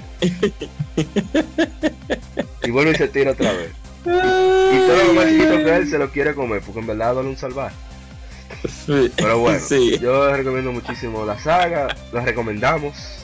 Y ya pasaremos al siguiente juego, porque si no, ahí sí, aquí sí la acabamos de durar. No, no, es que hay que hacer un especial, es un especial de Is. Cuando salga la nueva hay que hacer un especial de Is. No, podemos hacer para final de año. Bueno, pasamos al siguiente juego. Siguiente juego es uno del cual no voy a hablar mucho porque ya he hablado de él. Salió hace 18 años en América Breath of Fire 4, que salió en Japón como Breath of Fire 4, de un Fading Wars, no. Breath of Fire. Uts, a ver si lo puedo entender. Utsuro Wazaru Mono. Breath of Fire Mono. Sí, es un RPG desarrollado y publicado por Capcom para el primer PlayStation, luego lanzado para el Windows en 2003. Breath of Fire 4 es un RPG tradicional con una vista isométrica, la cámara de juego puede ser rotada por el jugador hasta 360 grados, en algunos casos, aunque a diferencia de Breath of Fire 3, no puede ser alterada en altura. Los entornos son en 3D mientras que los personajes son presentados en 2D con sprites hechos a mano. Mientras se mueven por el mundo, los jugadores pueden interactuar con personajes no jugables y objetos, tener conocimientos sobre el mundo alrededor, tener pistas en cómo avanzar en la historia. Cada personaje jugable tiene una habilidad especial de campo que puede ser utilizada para destruir obstáculos o resolver puzzles fuera de las batallas, los cuales ocurren aleatoriamente en áreas hostiles y calabozos. Como en las entregas anteriores de la serie, of Fire 4 sigue las aventuras de un joven llamado Ryu, quien tiene el poder de transformarse en poderosos dragones. Ryu de este juego debe aliarse con varios guerreros para enfrentar al emperador inmortal e impedir que este ascienda a deidad destruya el mundo de los hombres. Está disponible en la PlayStation Store. Eh, yo no voy a decir mucho de ese juego, ya lo he dicho. Este tigre también seguro van a, tienen su veneno ahí guardado. Yo tengo mi veneno en loading ahora mismo. Ah, bien. Pasemos al siguiente juego eh, rápido antes de No, no, no. No, no, espérate, espérate, Amado, espérate, no, Un segundo, yo no lo he jugado. A ver qué que diga lo que vaya a decir. yo voy a decir algo rapidito. Ay, Dios mío. Cuando venimos, rapidito. Cuando venimos de Breath Fire 3, que es un excelente juego, y, entonces llegamos a la mediocridad de la 4. ¿Por qué mediocre el juego, le digo? ¿Por qué el juego es mediocre? Lo que pasa es que con Breath of Fire 4 eh, pasó algo en el desarrollo. El juego eso yo estoy hablando de mi punto de vista, yo, yo de mi punto de vista propio. Hay gente que tiene otro punto de vista, como Mauri, que dicen que el juego es bueno, pero no, lamentablemente el juego no es bueno. Para él. Lo que pasó con Breath of Fire, mire, Breath of Fire tiene buenos gráficos. La música no es mala. El problema es la historia y los acontecimientos que no le dan la talla a las otras versiones. Porque venimos de Breath Fire 1, buen juego. Breath Fire 2, excelente juego, con una historia muy madura. Breath of Fire 3 con una historia más madura todavía. Entonces Breath of Fire 4 le dan un bajón tan brutal a la historia. que el juego se acaba tan rápido que yo creo que ese juego no, no pasa más de 30 horas tú jugando lo normal. Creo que no, no son más de 30 horas. Y los personajes no son llamativos, o sea, tú no te recuerdas de ninguno. A Nina hay que recordarla porque siempre dentro de Breath of Fire. Pero ni el robot, ni la china con la bazooka, ni el segundo personaje que tienes el gato con el con el con el con el, con el, con el bate. El único que me gusta de ese juego es el perro samurai. Pero después de ahí, Wong Fu, que es el eh, enemigo principal del juego, no tiene carisma. O sea, es un personaje como el de la Grande A3, que no, no hay no forma de decir que ese, que ese eh, más antagonista es alguien que sea interesante. Pero bueno, pruébenlo, jueguenlo, porque lo que los últimos, los, lo único que tiene la, la decisión final al fin y al cabo son ustedes. Pues sale que el juego sea malo, bueno, realmente. Y denle una oportunidad algún día. Lo único malo que Kako no ha querido explotar esa saga. Después de que tiró la Dragon Quarter, que es un juego bastante malo, y tiró Eh, no, la- que no le explote, que no le explote más. Sí. No, Fire 6, que era online. Que la- menos de la, la cancelaron. Sí, eh, ahí donde voy. Que eh, Capcom debió de agarrar el equipo original. Seguro el de equipo original no está ya en ese en, en esa compañía. Esa es una saga que, que- que iba bien. Tuvo sus altibajas con la 4, pero y después con la Dragon Quarter. Ay, Dios mío, pero que hubo más malo la Dragon Quarter. Pero en fin, eh, eso era juego todo lo que tenía que es súper disfrutable, tiene un gameplay súper sólido. La única queja que yo tengo es con el dungeon final, que uno no se pierde ahí porque todo se parece, es increíble. Pero después, un desarrollo de un normal. Con la 4. Sí. La 4. Eh, ok. sí. Pero después el desarrollo normal, el uso de los puzzles, los calabozos, los minijuegos que te dan diferentes resultados, eh, o sea, diferentes recompensas dependiendo del resultado, diferentes cosas, siempre lo hacen un RPG súper entretenido. Y quizá harían, no, quizá por su prioridad al guion. es muy desabrido. Pero No, a mí, como, eso, desabrido. como eso me lo paso por ahí, a mí me da trepito mucho eso de la historia. Y el gameplay me encantó, así como la exploración, los visuales son increíbles. Está disponible en la PlayStation Store. No sé si está en oferta ahora mismo. Estaba en oferta Mega Man Legends 1 y Mega Man Legends 2 en la PlayStation Store a buen precio. Así que, si pueden pruébenlo. Romo Blogger dice: Me encantaba ese juego. No veo más comentarios, no lo veo en Facebook. Así que, nada, tomen la decisión ustedes, a ver. Claro. Cada quien ve los juegos como quiera. Bueno, pasamos al siguiente mismo. juego. Se trata de Mario and Luigi Partners in Time. Es un juego que salió hace unos 10 a- 13 años. Mario Luigi Partners in Time es un RPG desarrollado por Alpha Dream, publicado por Nintendo para Nintendo 10. Es el segundo juego de la serie Mario, pero Mario and Luigi y precuela y secuela de Mario and Luigi Superstar Saga para el Game Boy Advance. El juego fue seguido por Mario and Luigi Bowser's Inside Story en 2009. Fue lanzado para la consola virtual de Wii U en 2015, disponible en la Nintendo eShop. Aunque es la precuela secuela de Superstar Saga, la trama del juego no está tan relacionada con su predecesor.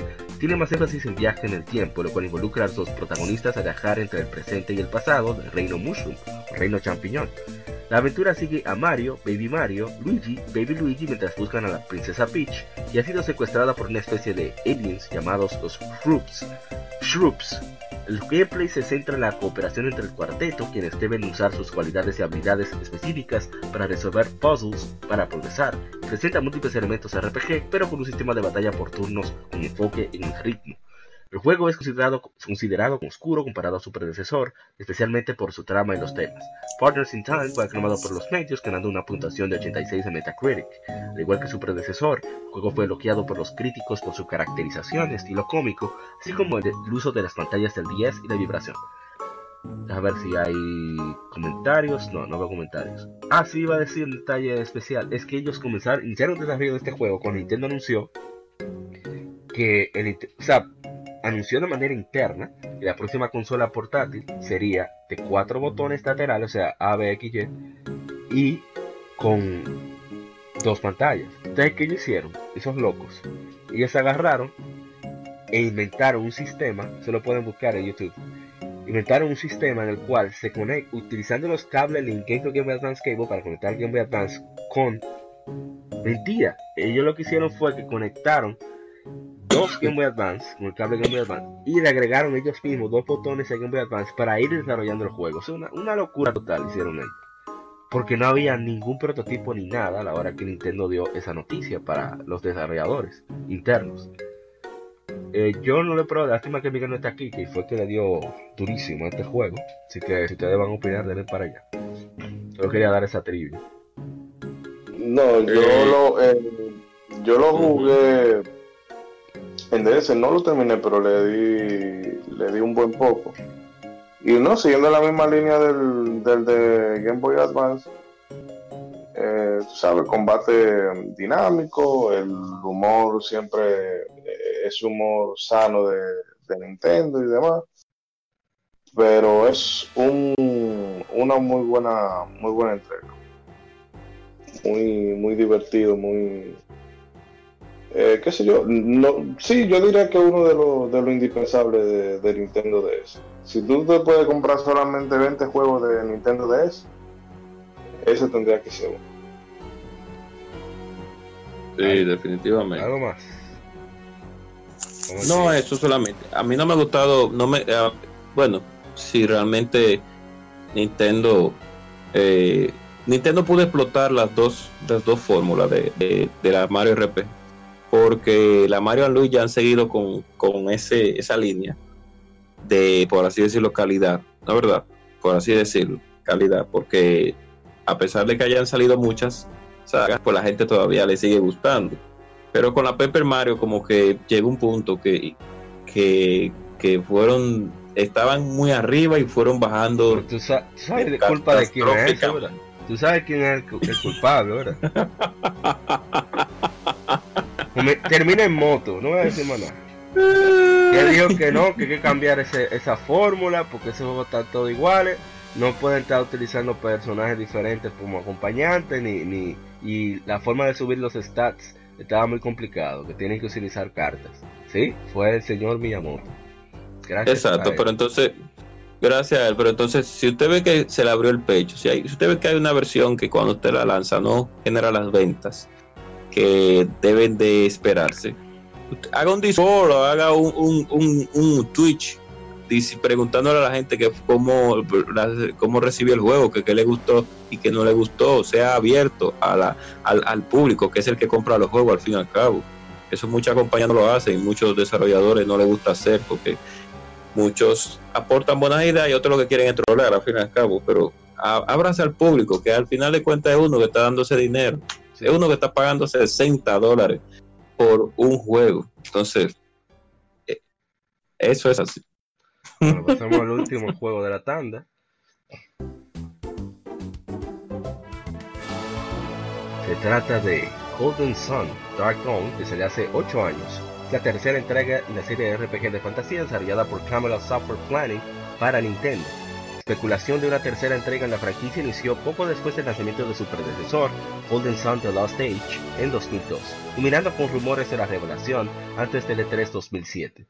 El juego fue anunciado por primera vez como Golden Sun 10 en el E3 del 2009, mientras que el nombre y la fecha, mientras que el nombre y la fecha fueron revelados en la presentación de Nintendo del E3 de 2010. Lanzado para Nintendo 10, Dark Dawn fue el quinto juego mejor vendido durante su lanzamiento en Japón. Dark Dawn sucede 30 años después de los eventos de los dos primeros juegos y sigue el camino de los descendientes de los juegos anteriores. Los jugadores controlan a los personajes mientras viajan por el mundo ficticio de Ware, el juego utiliza elementos de gameplay establecidos por sus predecesores, principalmente el uso de magia llamada Synergy, para vencer enemigos y descubrir nuevos lugares, ayudar a la población local y contar Dijin elementales, los cuales pueden aumentar los poderes de los personajes. El juego fue bien recibido por los críticos, con un 79% en Metacritic, aunque su puntuación fue menor que las de sus predecesores. Dark Zone fue elogiado por pasar de los gráficos estilo 2D de los anteriores a 3D para Nintendo 10 y por ser relativamente fácil de jugar para los nuevos en la franquicia. Sin embargo, los críticos notaron que algunos de los efectos de los juegos anteriores, como diálogos extensos, están presentes en esta entrega y que elementos de la serie Golden Sun, que eran refrescantes en los juegos originales, ahora se sienten desfasados. Señor Luis Manuel Franjul nos escribe, si hablamos de jugabilidad resulta algo sencillo, pero visualmente está genial. Las invocaciones son lo mejor de todo el juego, creo que muestran casi todo el potencial de 10. Y muestra ahí una foto de su juego original, de Nintendo 10, Golden Sun Dark Este juego sí eh, se siente un bajón en, dificultad, sobre todo como decía, que lamentablemente Nintendo estaba optando por los casuales a todo dar y por lo tanto muchos juegos sufrieron, muchísimos juegos sufrieron y Golden Sun Dark es uno de ellos. Agregaron el mapa facilitó muchísimo las cosas, aunque entiendo que era lógico que lo pusieran, pero, tratar de aprovechar esa pantalla. Pero elementos como el Revelator, que o Revelation, qué sé yo, una magia que te permitía ver la solución de los puzzles, no entiendo por qué ponerlo ahí, si es la gracia del juego. Casualizar. Y, aspectos que, otro aspecto que no me gustó, que me gustó bastante, es el hecho de que tú no puedes regresar. Si dejaba pasar algún digino o cualquier cosa, ya, hasta ahí quedó. Y, y, una de las gracias de Golden Sun es precisamente tú decir, ok, déjame yo volver a buscar lo que me quedó. O déjame ver qué dicen estos personajes ahora con respecto a lo que sucede en el mundo. Eso era una de las gracias de, tanto del primer Golden Sun como de The Lost Age. Y bueno, por lo menos el, el, visualmente, como dice el guion y, y, el jefe opcional, dieron un reto bastante entretenido. Así que como quiera, sigue siendo de lo mejor de Nintendo 10. Para mí, claro. Yo a mí lo que me pasó con, con ese juego es que obviamente yo tenía el hype de, o sea, de las dos primeras entregas y cuando anunciaron la versión de DS yo dije, bueno, y yo lo agarré, o sea, bueno, entusiasmado con él y todo eso. Pero a medida que yo iba avanzando las horas del juego, eh, la emoción como que se me iba muriendo. Y el principal problema que yo le veo al juego, fuera de que los puzzles, los puzzles ya eran más simples, era como de tú no tenías que darle mucha cabeza, era o tú prácticamente tú podías intuir aquí tú tienes que usar tal tal habilidad, aquí tal habilidad, aquí tal habilidad, aquí tal habilidad, estaba todo como más scripteado y era menos, menos misterio que en las anteriores. Eh, pero es que el juego a mí se me hizo como una, una, fetch, una fetch quest, pero como de 40 horas. Porque la cosa empieza, ah, sí, vayan a buscar esto y entonces eh, toda la, mitad del juego tú la pasa atrás de esto, o sea, del encargo que te ponen al, principio Isaac y, y Gareth.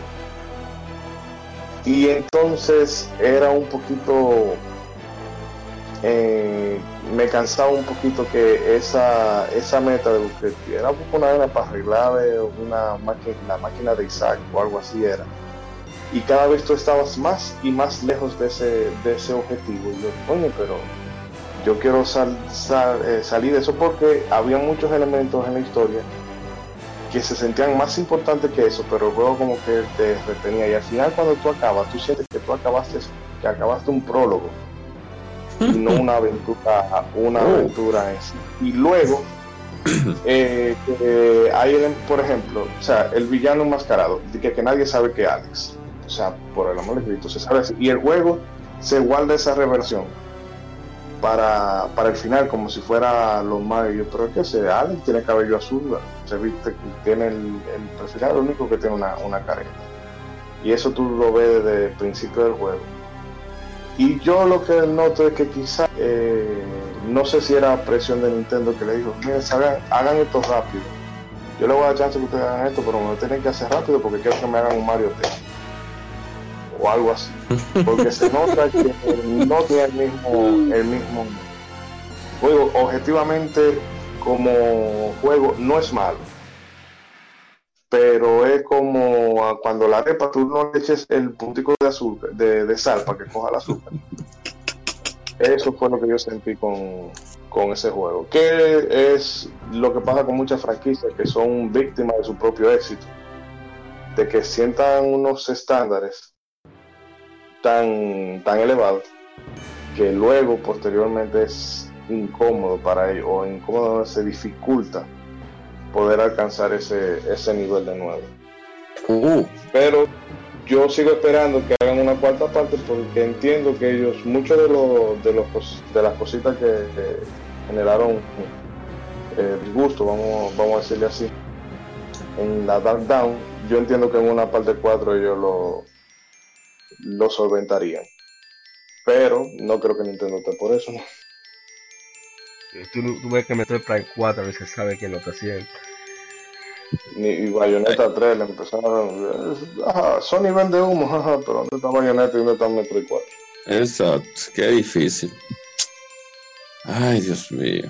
Nada, Tan fácil que ponemos equipo de desarrolladores y ya y darle para allá. tampoco tan fácil, pero O sea, de- lo que realmente lo, lo difícil yo pienso que es el dinero, la inversión primaria.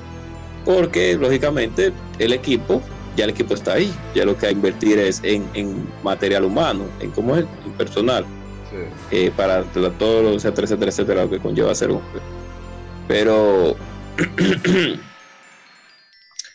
es lamentable. Yo, es una saga muy buena, la saga de, de, de Golden Sun. Nintendo no, su- no, su- no sabe, como, como dije anteriormente, no sa- ha sabido aprovechar unas sagas que, es, que a la gente le gusta y, le- y le deja su venta y no ha querido saber aprovecharlas. Entonces, después ven que las otras consolas le, le comen los caramelitos con grandes títulos y después entonces están quejando. Ah, no, que después están forzando el mingo ahí. Oye, Pero bueno, una Golden Sun 4 me haría conseguir un Switch. Con eso digo todo. Yo no tengo interés en ese aparato, pero Golden Sun 4. o que se ha prestado. Golden Sun Light Dawn para Nintendo papá de cabeza. Sí, pero espérate al, al Switch Pro o al Switch No, Plus, no, no, yo porque que salga. yo- desde que ese juego salga, ese Switch hay que conseguir. Digo, si saliera, porque no va a salir. Pero bueno, hasta aquí las que. Ahora pasaremos al tema de la semana. No se muevan.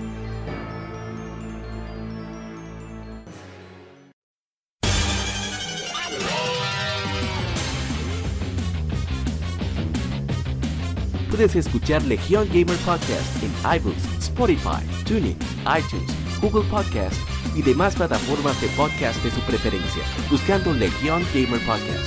Recuerda seguirnos en las redes sociales como arroba Legión Gamer.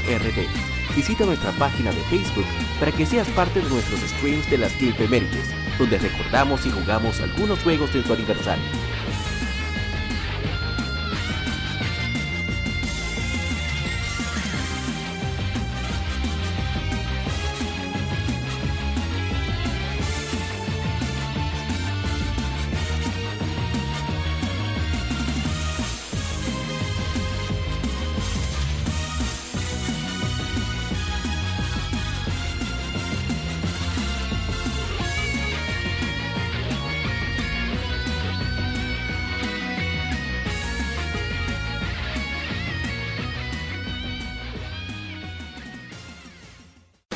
De la semana. Un tópico o cuestión particular es debatido por la Legión.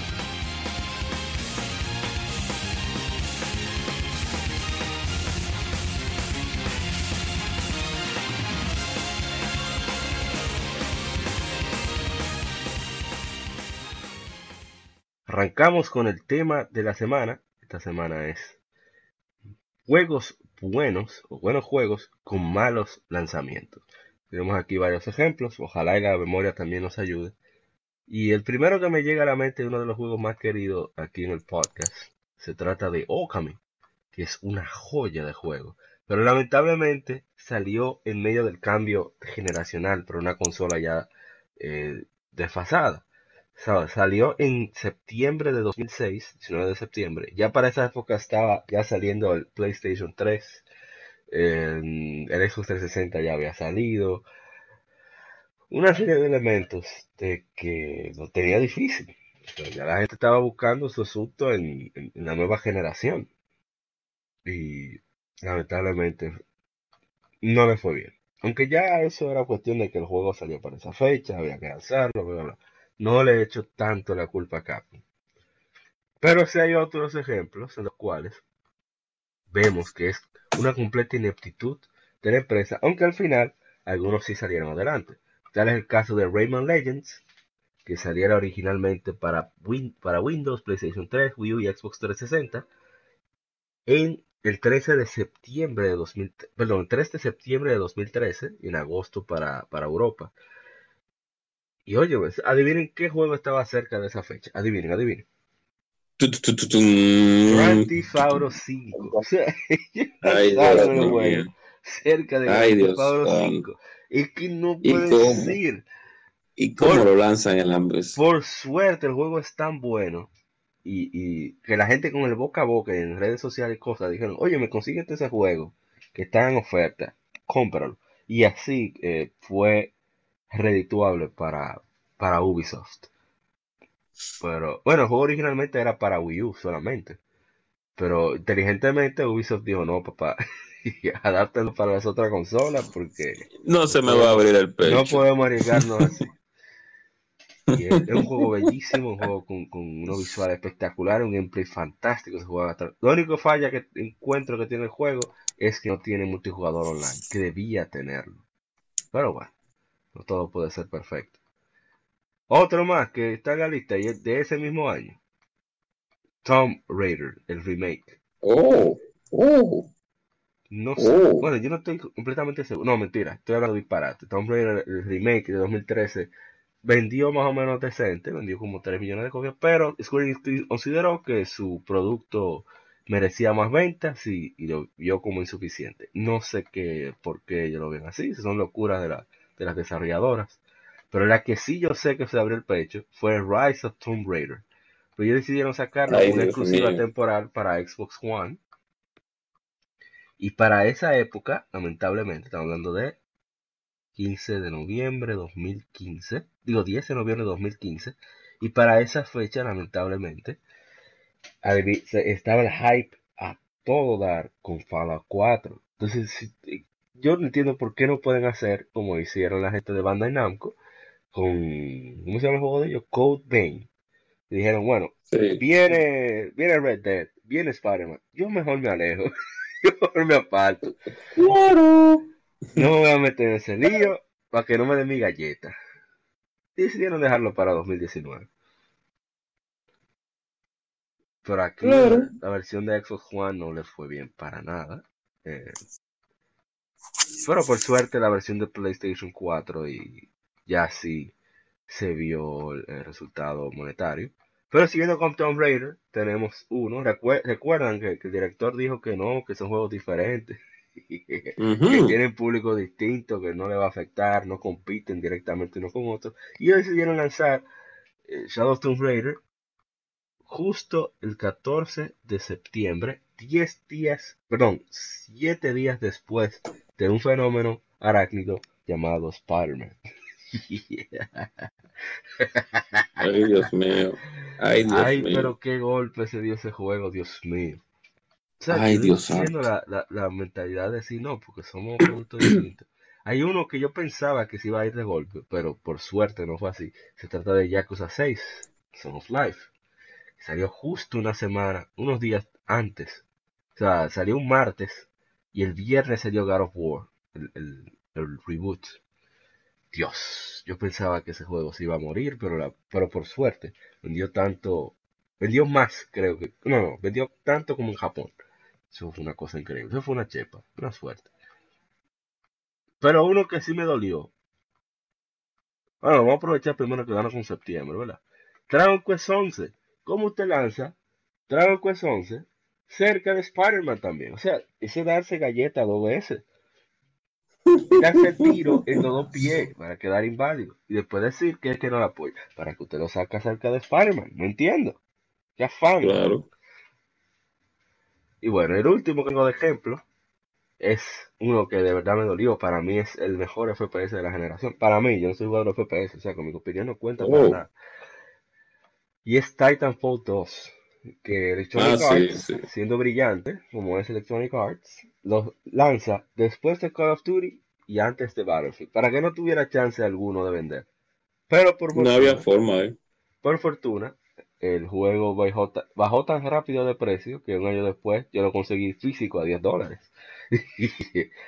Y digital ahora mismo, ahora mismo creo que está como a 6 dólares para PlayStation 4. O sea que... Pero es un juegazo, o sea, de verdad la campaña es espectacular, el multiplayer es súper divertido, no importa que usted sea un maco o manco como yo, usted lo va a disfrutar muchísimo el juego, porque tiene muchos elementos de acción, de gameplay, que muy pocos FPS tienen. Eh, y esos visuales son increíbles. Yo no sé cómo ese juego se, se mueve a 60 cuadros por segundo, de verdad que no.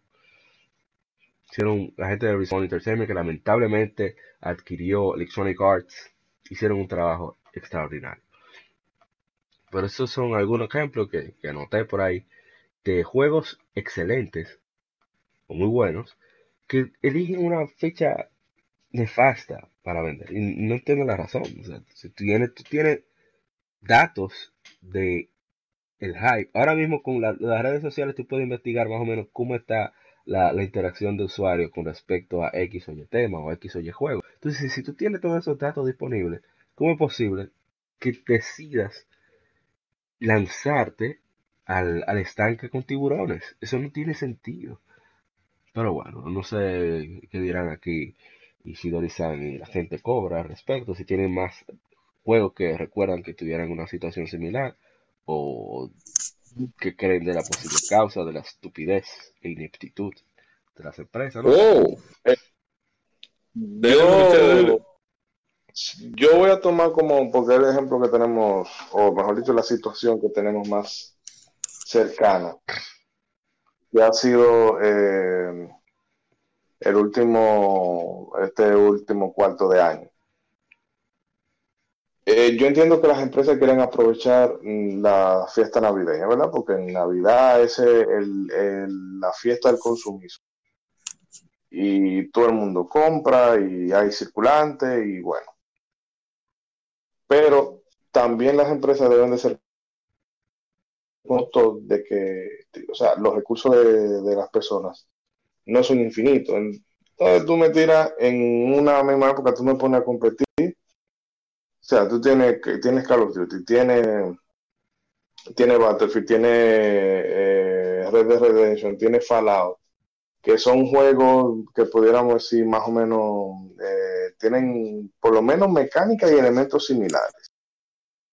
Pero también debe de tomar en cuenta el tema de, de- o sea, del, del impacto que crea un juego en un momento, porque por ejemplo, como tú hablas del Code Vein, que se fue huyendo para 2019, era huyéndole a Red Dead Redemption, porque ya no es cuestión de si es mejor o peor juego, es el impacto que ese juego causa en el momento, que se roba la atención, que por ejemplo, en, cuando se anunció la salida de Ocarina of Time, Square, Squaresoft le dio para atrás a Final Fantasy VIII.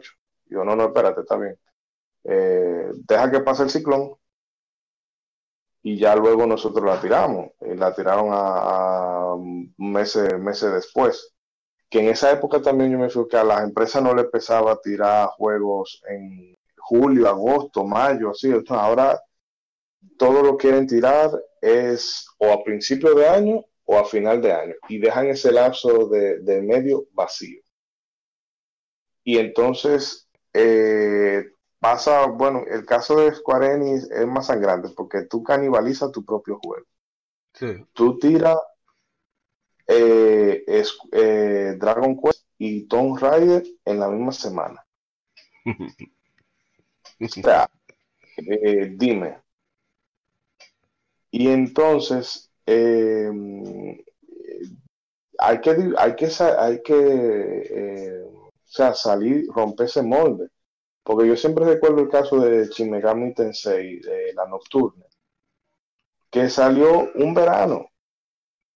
y todo el mundo cuando ese wow, ese juego, eh, no, que como en, verano no es época de salir muchas cosas, pero tú agarras este juego y cuando tú lo juegas tú te das cuenta de que es una brutalidad. ¿Por qué? Porque en ese momento estaba esa eh, estreno importante, solamente estaba eso.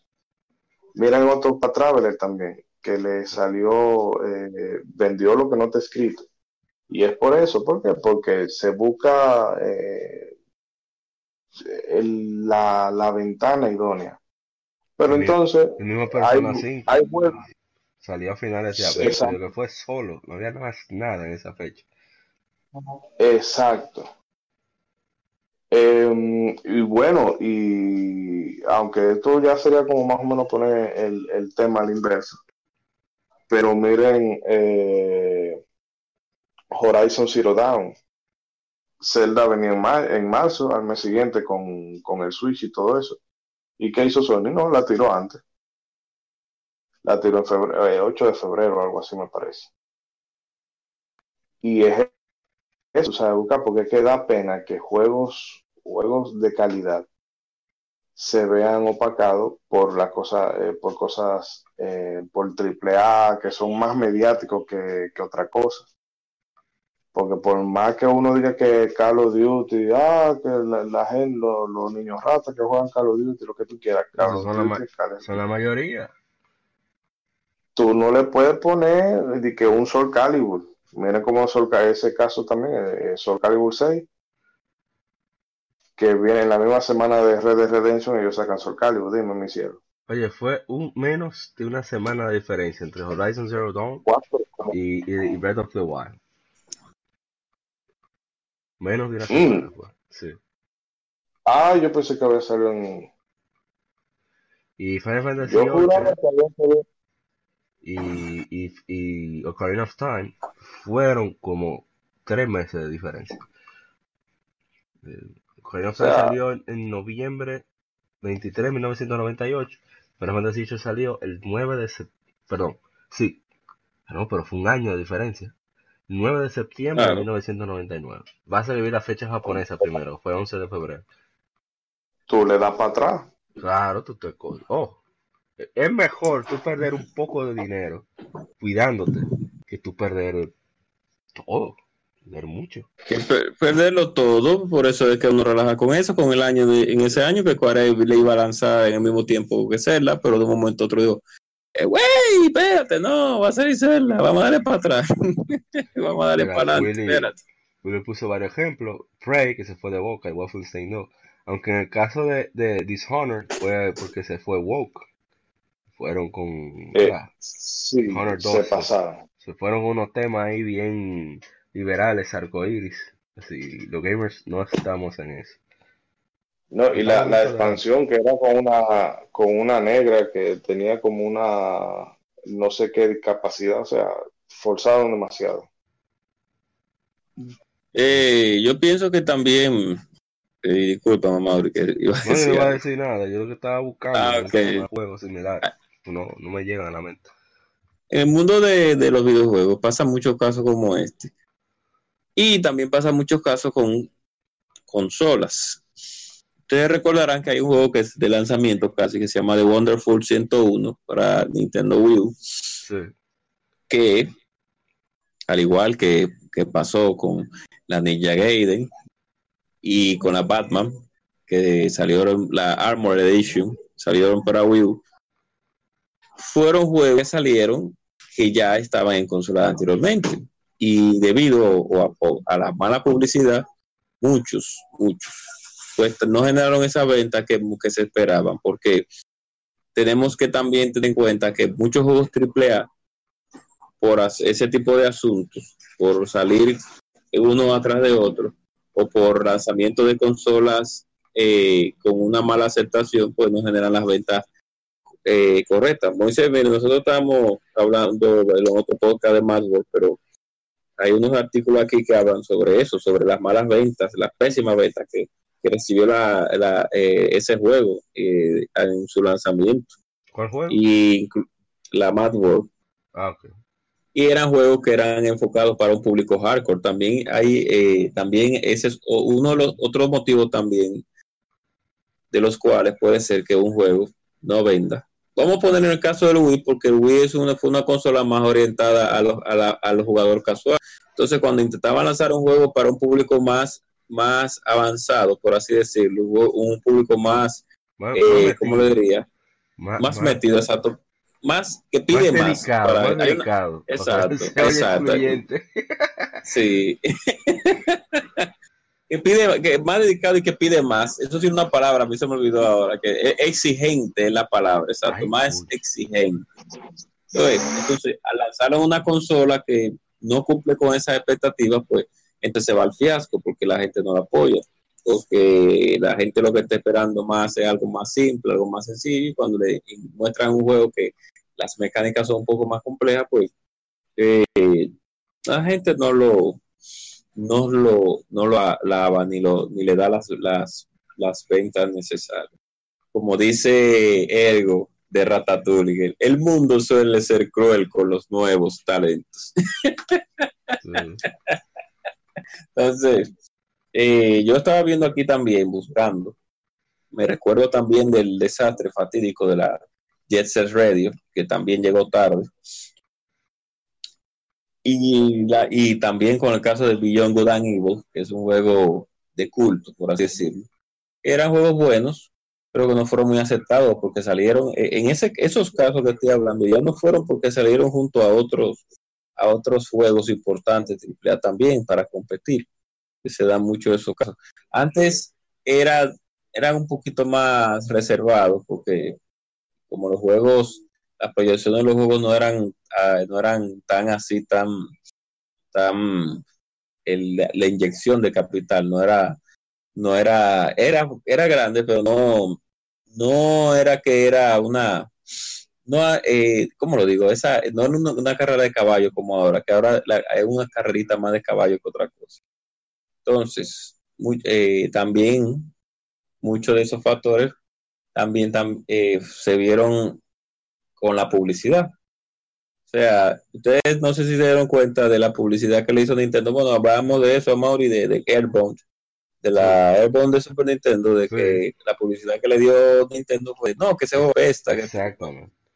Una publicidad fatal para un juego que era nicho en su país natal, nicho, porque las ventas no fueron muy buenas, a pesar de que excelente juego. Y tú lo vas a traer para América, señor, lo vas a traer para América un juego nicho en tu país. Por favor, no le des esa publicidad. Dale una publicidad como tú hiciste con Super Metroid, con Super Mario, con, cualquier otro juego de tu, de tu con Stone Race. Dale una publicidad con Vortex, dale una publicidad así, una publicidad decente, pero no le des esta publicidad a este juego. Entonces, de esa manera tan mediocre. Por eso fue que no, no se te vendió, aunque sea un juego de culto, no se te vendió. Y después tú estás con el pataleo ah, que no, que no vamos a seguir tirando esa saga porque esas sagas no venden. Entonces, ahora mismo ya eh, las redes, dígame Moisés, dígame. No, eso, eso es lo que me da cuenta de que las compañías tiran las cosas en mal momento, luego no se le venden y culpan a los fans porque la saga, ah, no, es que esa, como no vende, no la tiramos. Pero la amenaza con Dragon Quest 11, eso va a decidir el destino de la saga Dragon Quest en Occidente. Criminal. Porque la tira se vale, entonces. Square es muy de eso, de, ah, si ustedes quieren Final Fantasy VII, compren tal cosa, para que no, eso no es así. Exacto, no, eso no, exacto, no sé. Eh, eh, como si no fuera como si no fuera un, troglodita que va, a caer en esos engaños. Ah, es como una amenaza. Ah entonces si tal juego no se vende entonces nosotros no vamos a hacer esto.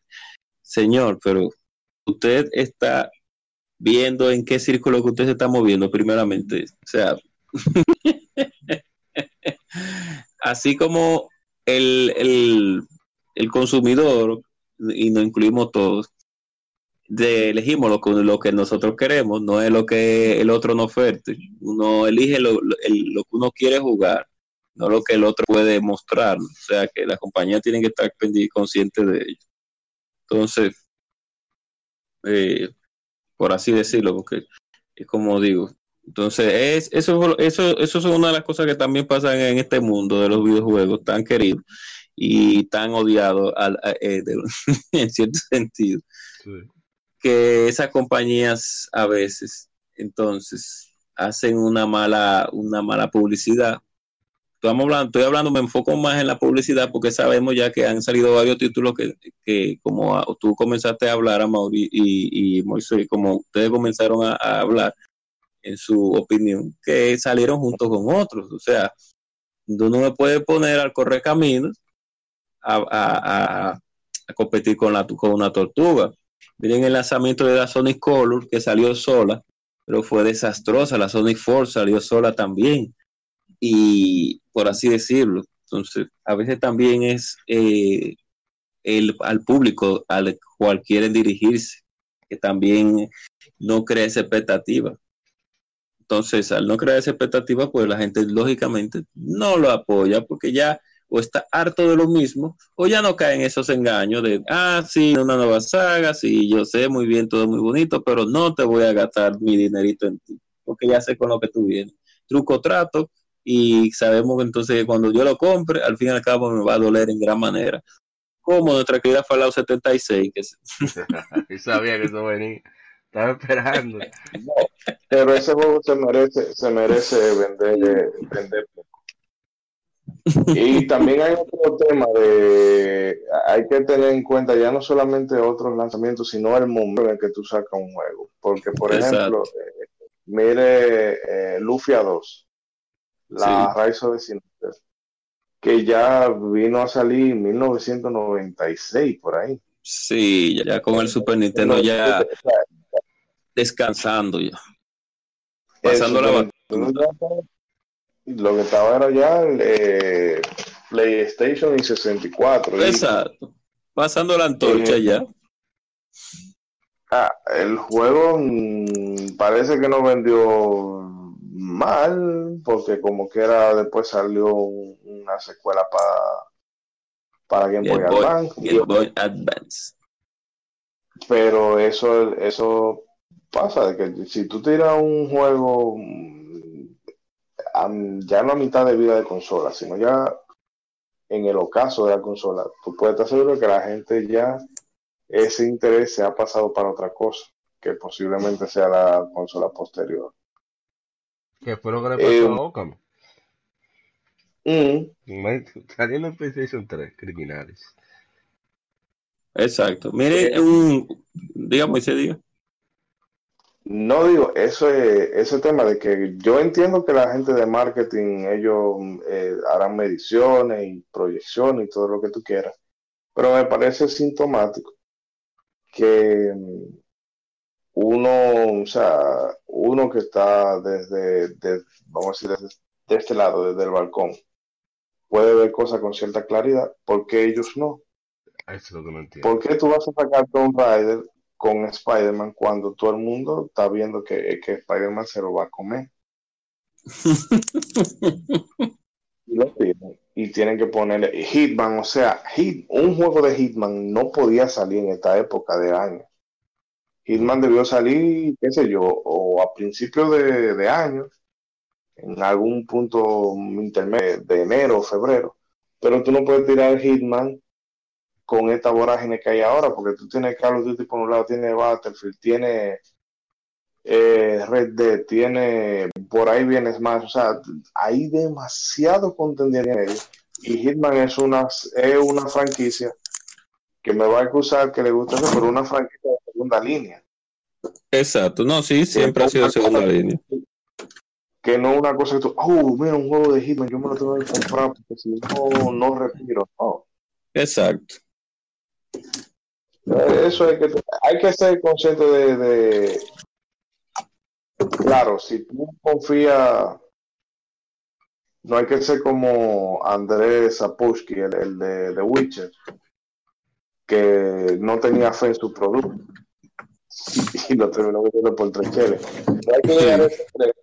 Pero tú debes ser honesto contigo y darte cuenta de que el juego tuyo, por mucho empeño y por mucho eh, sacrificio y esfuerzo que tú le haya, le haya puesto, eh, no implica que vaya a vender una millonada simplemente porque tú lo creas así, en medio de una, de, una un tornado de, juegos eh, buenos y grandes.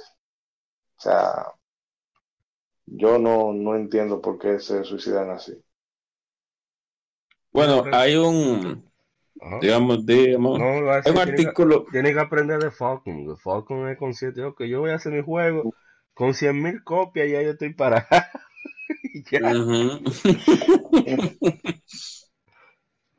Hay un artículo en una página que se llama Level Up, que el equipo de Suda 51 explica por qué no se venden bien sus juegos. Y dice aquí que es que el problema es con los distribuidores. Dice aquí, según el, según el, según el, el según. Boichi Suda, Sí, exacto, él explica aquí que me la suda. sus estatus de independientes de los distribuidores provocó que los trataran diferentes, dice. No los consultaban cuando el tema era buscar formas de vender el juego al público y hacían lo que pensaban que era correcto.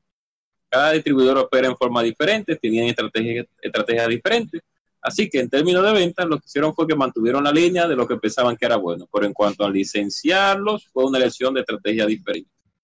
O sea, eso pasa también muchas veces con muchos títulos. Miren en el caso de, Suda, que te danza, déjeme un segundito que hay un sonido, es más, alejarme un poquito. Eh, en caso de Suda, tiene muchos juegos con temáticas diferentes, o a veces igual, pero a veces son un poquito diferentes, como Lollipop Chainsaw, como eh, Killer 7, y etcétera, etcétera. Y sus juegos realmente, por problemas de licenciatario, pues no logran las expectativas. Entonces, Qué guay. Ah, eh, explícame, explíquele mejor al público, Mauri, usted que creo que tiene más conocimiento sobre, o Moisés, por favor. No, realmente no, no sé qué pasa ahí, pero eh, eso pasa como con las, como dicen los stand-up comedy, que el secreto de, de un buen chiste es el timing, y eso le pasa a, a los porque en, en- en Hollywood se, se estila mucho de cambiar fecha. Mira, Aquaman era para verano Sí, pero se vio que, ah, no, que Infinity War, que si sale eh, la nueva de Ant-Man, que si sale tal película, si sale tal otro, la mueven para diciembre, en diciembre está Aquaman solito. Claro. exacto. Lo mismo con, con Mujer Maravilla, la movieron, ah, que viene Capitana Marvel, que viene eh, Avenger 4 y todo eso, bueno, pues mueve esa vaina adelante, porque es que tú debes de, de, de mm, saber elegir las batallas. Eso, porque no es que, porque obviamente uno no va a abogar porque no se tiren, no se tiren juegos, porque las compañías tienen que vive. maximizar el beneficio. Sí, de bueno, yo tengo que tirarlo en la época que yo entiendo que vaya a vender más, pero eso también con un, con un criterio. con una expectativa consciente. Creo que eso es lo que más daño le ha hecho a muchos desarrolladores, que tienen una, unas expectativas como, como con un hambre que meten los números. Es como cuando tú estás... Por eso dicen que tú no debes cocinar con hambre. Y si no, te puedes ceder en ingredientes. Entonces a veces como que yo creo una especie como, bueno, este juego yo lo hice en tanto, por lo tanto voy a vender tanto. Entonces por eso siempre No, pongo de y ejemplo no-. Eh, Y nunca creer en esas entrevistas con productores ejecutivos que le envían a hablar de los juegos, que esos son los más habladores en cuanto a, a hablar sobre ese- eh, su, su producto. Que para ellos eh, el producto puede ser lo más pésimo, pero ellos te lo ponen de una manera tan tan eh, fantástica que tú que tú crees que como que como que eso- es como un ignorante que tú estás hablando. Ellos están hablando con gente ignorante. No, porque mi juego es excelente. Ustedes no lo ven. O sea, es cool. eh, eh, porque puedes hacer esto y puedes hacer lo otro. Y tú, pero, ajá, pero, pero, y esto y esto. No, no, no, no. Eso no es así. Sí, esa es otra cosa, es que eh, lo que te hablaba de ponerse expectativas reales. Si tú tienes, bueno, este juego puede vender un millón de copias. No te fíes, no, que tiene que vender tres millones para ser rentable. No. O porque a veces ya no es el tema de que sea rentable, sino de, de obtener el mayor beneficio posible. y a veces hay que, hay que sacrificar. Claro. Hay saga que hay que sacrificar para, para no, y si el juego, y si el juego te dio ventas aceptables, si tú recuperaste la inversión, pues toda compañía quiere ganar más que, que perder o que igualar, eso se sabe. Pero si te dejó la misma inversión, pues tú puedes aprender esos errores y decir, ah, mira, no perdimos ni ganamos, pero la saga continúa. Que hay muchas compañías que son tan, tan codiciosas que, que aún, aún, aún el, el, budget sea el mismo o genera un poquito más del budget, ya no quieren, ya no quieren seguir con la saga. Eh, y no quieren mirar acá con, con, con muchas de las sagas que mira, miren al Devil May Cry la, la, la, después de la 5, no la 5, no la, que decir, la DMC que fue DDC, Devil, sí. déjalo ahí. Devil, no, no puedo decirlo porque si no Fue pésima, fue pésima en ventas. Aunque Capcom dije quedó muy contenta supuestamente con, la, con, las, con, la, con el dinerito que recibió, pero no le fue muy bien en ventas y después Capcom se olvidó de eso, mira la saga Los Planes también, la parte 3 que fue la saga de, de Rising, eh, la saga de zombies que tenía Capcom también, eh, se me olvidó ahora el nombre. Dead Rising. Dead Rising, que no generaron las ventas correctas. Cerraron el estudio, de hecho. Exacto. Eh, está bien que había recortes de personal, que Capcom no está muy bien económicamente, pero, pero o, sea, eh, sea como sea, si, si tú perdiste, pues tú tienes que asimilar la pérdida y ver por qué fue que tú perdiste ese dinerito. Eh, ¿verdad? Los, los, los, gustos cambian mucho. Y realmente, últimamente, ya esos juegos de ese tipo, a la gente como que no le estaban llamando mucho. Y ok, lo tiraste en un tiempo que tal vez no es el indicado. Entonces, pero no la, no la destruyas por completo. Miren la, como la saga Los Planes, que tenía mucho potencial y, y esa gente se ha olvidado de eso. Sí. Bueno, hasta aquí creo que podemos dejar este tema. Es bastante bueno, muy extenso, muchas ideas, muchas hipótesis de por qué muchos juegos buenos no resultan con, financieramente bien. Y sobre todo el hecho de por qué hay elementos, porque hay detalles que nosotros desde fuera sí nos damos cuenta desde antes y ellos no. no, no entiendo, pero bueno. Bueno, ojalá ahí dos que nos escuchan nos den su opinión de por qué creen que se dan estos casos, que se debería hacer para evitarlos, aparte de darle un puntapié a todo el que trabaja en el departamento de marketing y de, y de publishing, o sea, de, publicación. Sí. ¿Y qué se ah. podría hacer? Así que ah, vamos a despedir. Señor eh, agente Cobra, despida usted. Eh, no, nada. Muchas gracias por escucharnos. Recuerden que estamos en las redes sociales. Mario las va a decir dentro de un momentico, porque siempre eh, sé que estamos en iVoox, estamos en Instagram, estamos en Instagram, también estamos. Eh, estamos, en estamos, en, sí, estamos en todos los lados. Y nada, eh, estos temas son para que nos, ustedes como videojugadores y, y nosotros aquí como videojugadores también, pues recapitulemos las cosas que hemos visto en estos últimos tiempos. Hay personas que tal vez estén en su casa jugando un buen título, pero que nadie conoce ese juego y, tal vez se preguntan el por qué. Y ese por qué es por cosas que pasan en la compañía de lo que estábamos hablando anteriormente. Tú dices, ya, pero este juego es bueno y por qué nadie lo está jugando y qué es lo que pasa, qué fue lo que pasó. Y fueron esos problemitas que pasaron, que muchas veces el personal de marketing o el personal de publicidad, bueno, que va incluido en el personal de marketing, y no supo utilizar una estrategia para que el juego realmente se lograra vender como es. No como, no como ellos piensan que es, sino como el juego está concebido, como el, el juego fue desarrollado. No ponerlo demasiado en alto, como varios juegos que salieron, como la No Man's Sky, cuando salió el trailer. para que te dieran, para que en el producto final entonces te dieran ese resultado, que ahí es donde eh, toman al, a la persona que paga sus 60 dólares, lo tratan como un estúpido y ahí es donde no, no debe de ser así. O sea, eh, al, tu, al público que está, dígame, dígame, los, los criminales que con la que ponían el sticker en el área donde decía multiplayer, sí. no, no lo viera. Eso uno sabe.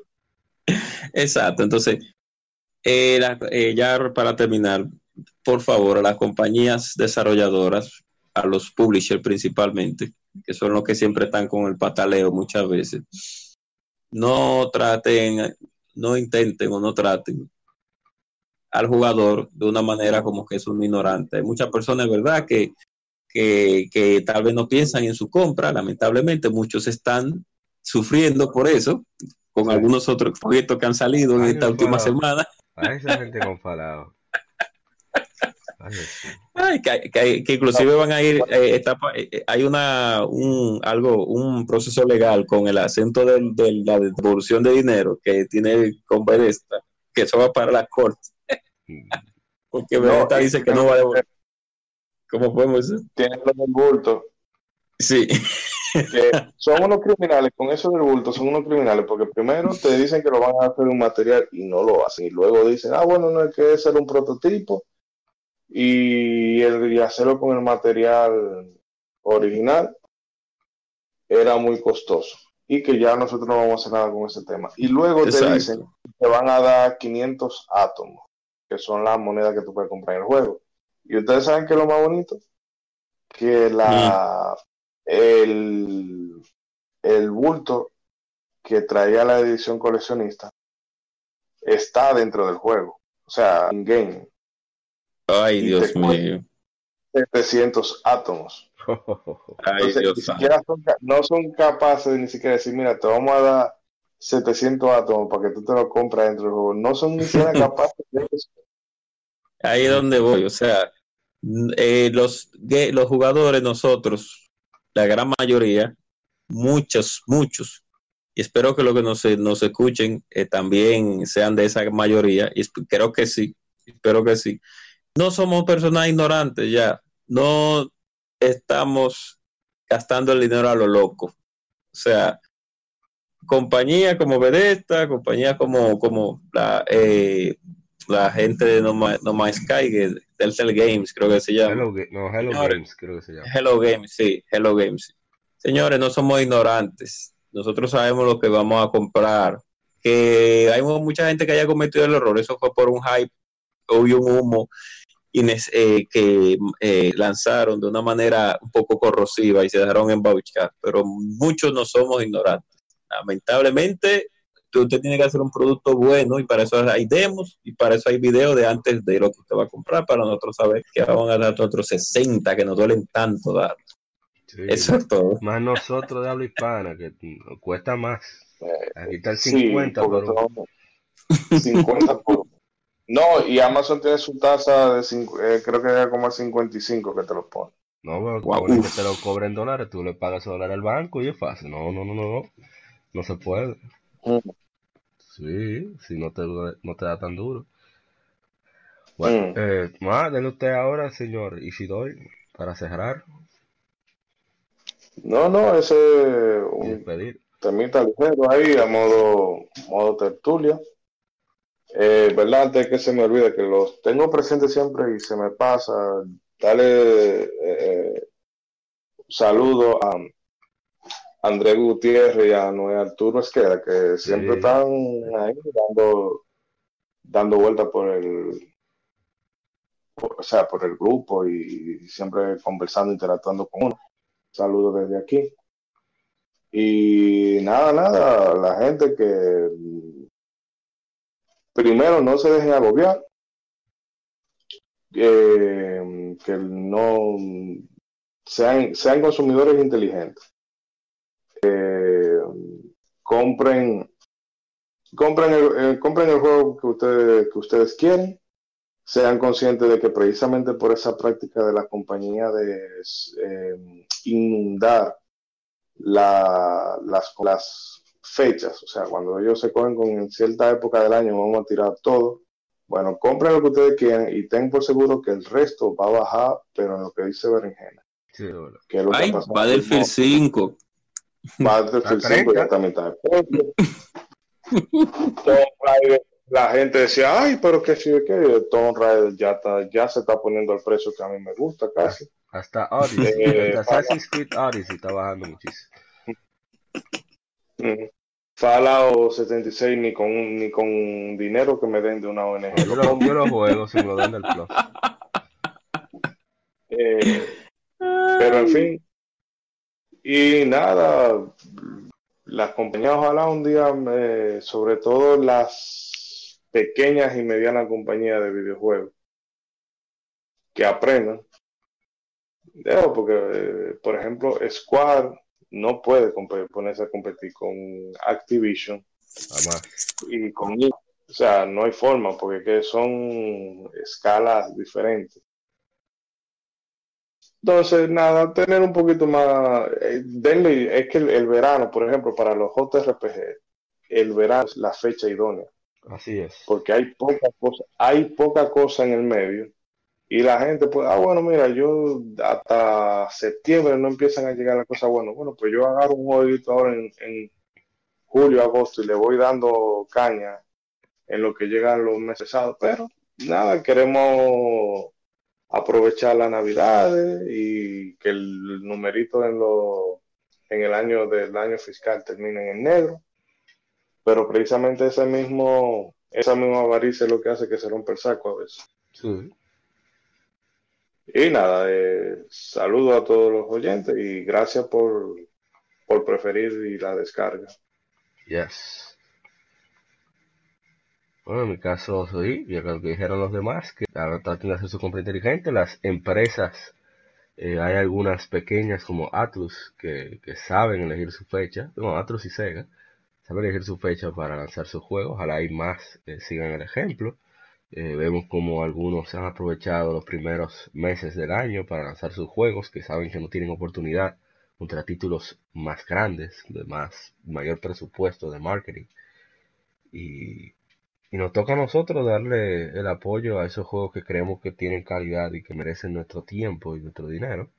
Recuerden que el, el- dinero se puede, se puede reponer, pero el tiempo no, el tiempo es algo finito. Así que traten siempre de, estar pendientes y, y muchas gracias por, por escucharnos. Este, saludo a la gente de, de quien pierde entrega, mi hermano Ramón, Encarnación, el Snorlax de quien pierde entrega, asimismo a, a Masunto, a Marcos Almanzar, a Mr. Prince. Eh, un saludo para ellos, que siempre nos hacen un en- en su programa. Y esperamos que, que nos sigan escuchando, ya sea por iBooks, Tuning, iTunes, eh, Google Podcast, YouTube, estamos en todas partes. Así que esperamos que hayan disfrutado de este episodio número 49. Si tienen alguna pregunta, alguna cosa con que compartir con nosotros, no olviden escribirnos. También tenemos nuestro grupo de Facebook. Eh, estamos en las redes sociales, Instagram, Facebook, Twitter, en todo. Así que nos veremos para la próxima. Próximo, no sé qué podría ser. de- de- de temas. Ah, bueno, vamos a hablar de- del primer aniversario de nosotros, de, de Legion Gamer Podcast. Exacto. Más compras navideñas. Sí, juegos para Navidad, compras navideñas, vamos a discutir todo eso. Yo creo que no va a haber. Ah, bueno, depende, porque probablemente para la próxima semana hablemos de The Game Awards también. Vamos a ver También, cómo, cómo, cómo equilibraremos, equilibraremos eso. Así que nos vemos. Esto fue el Legion Gamer Podcast, episodio número 49. Gamer Podcast, el gaming nos une. El, un podcast diferente para gamers únicos. Nos veremos en el próximo episodio. Nos vemos. Cuídense. Somos Legión, somos gamers. Legión Gamer Podcast, el gaming nos une.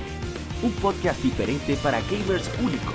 Noticias interesantes, historia del gaming y mucho más para mantenerte al tanto del actual como del pasado.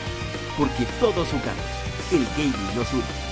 Estamos disponibles en iBooks, TuneIn, Spotify, iTunes y demás plataformas de audio. Perfecto para escucharnos mientras subes niveles, buscas un objeto específico o practicas para dominar esa jugada devastadora. Recuerda seguirnos en Facebook, Twitter e Instagram como Legión Gamer RD para que compartas con nosotros y seas parte de la legión de gamers únicos. Gracias por escucharnos y te esperamos para el próximo episodio.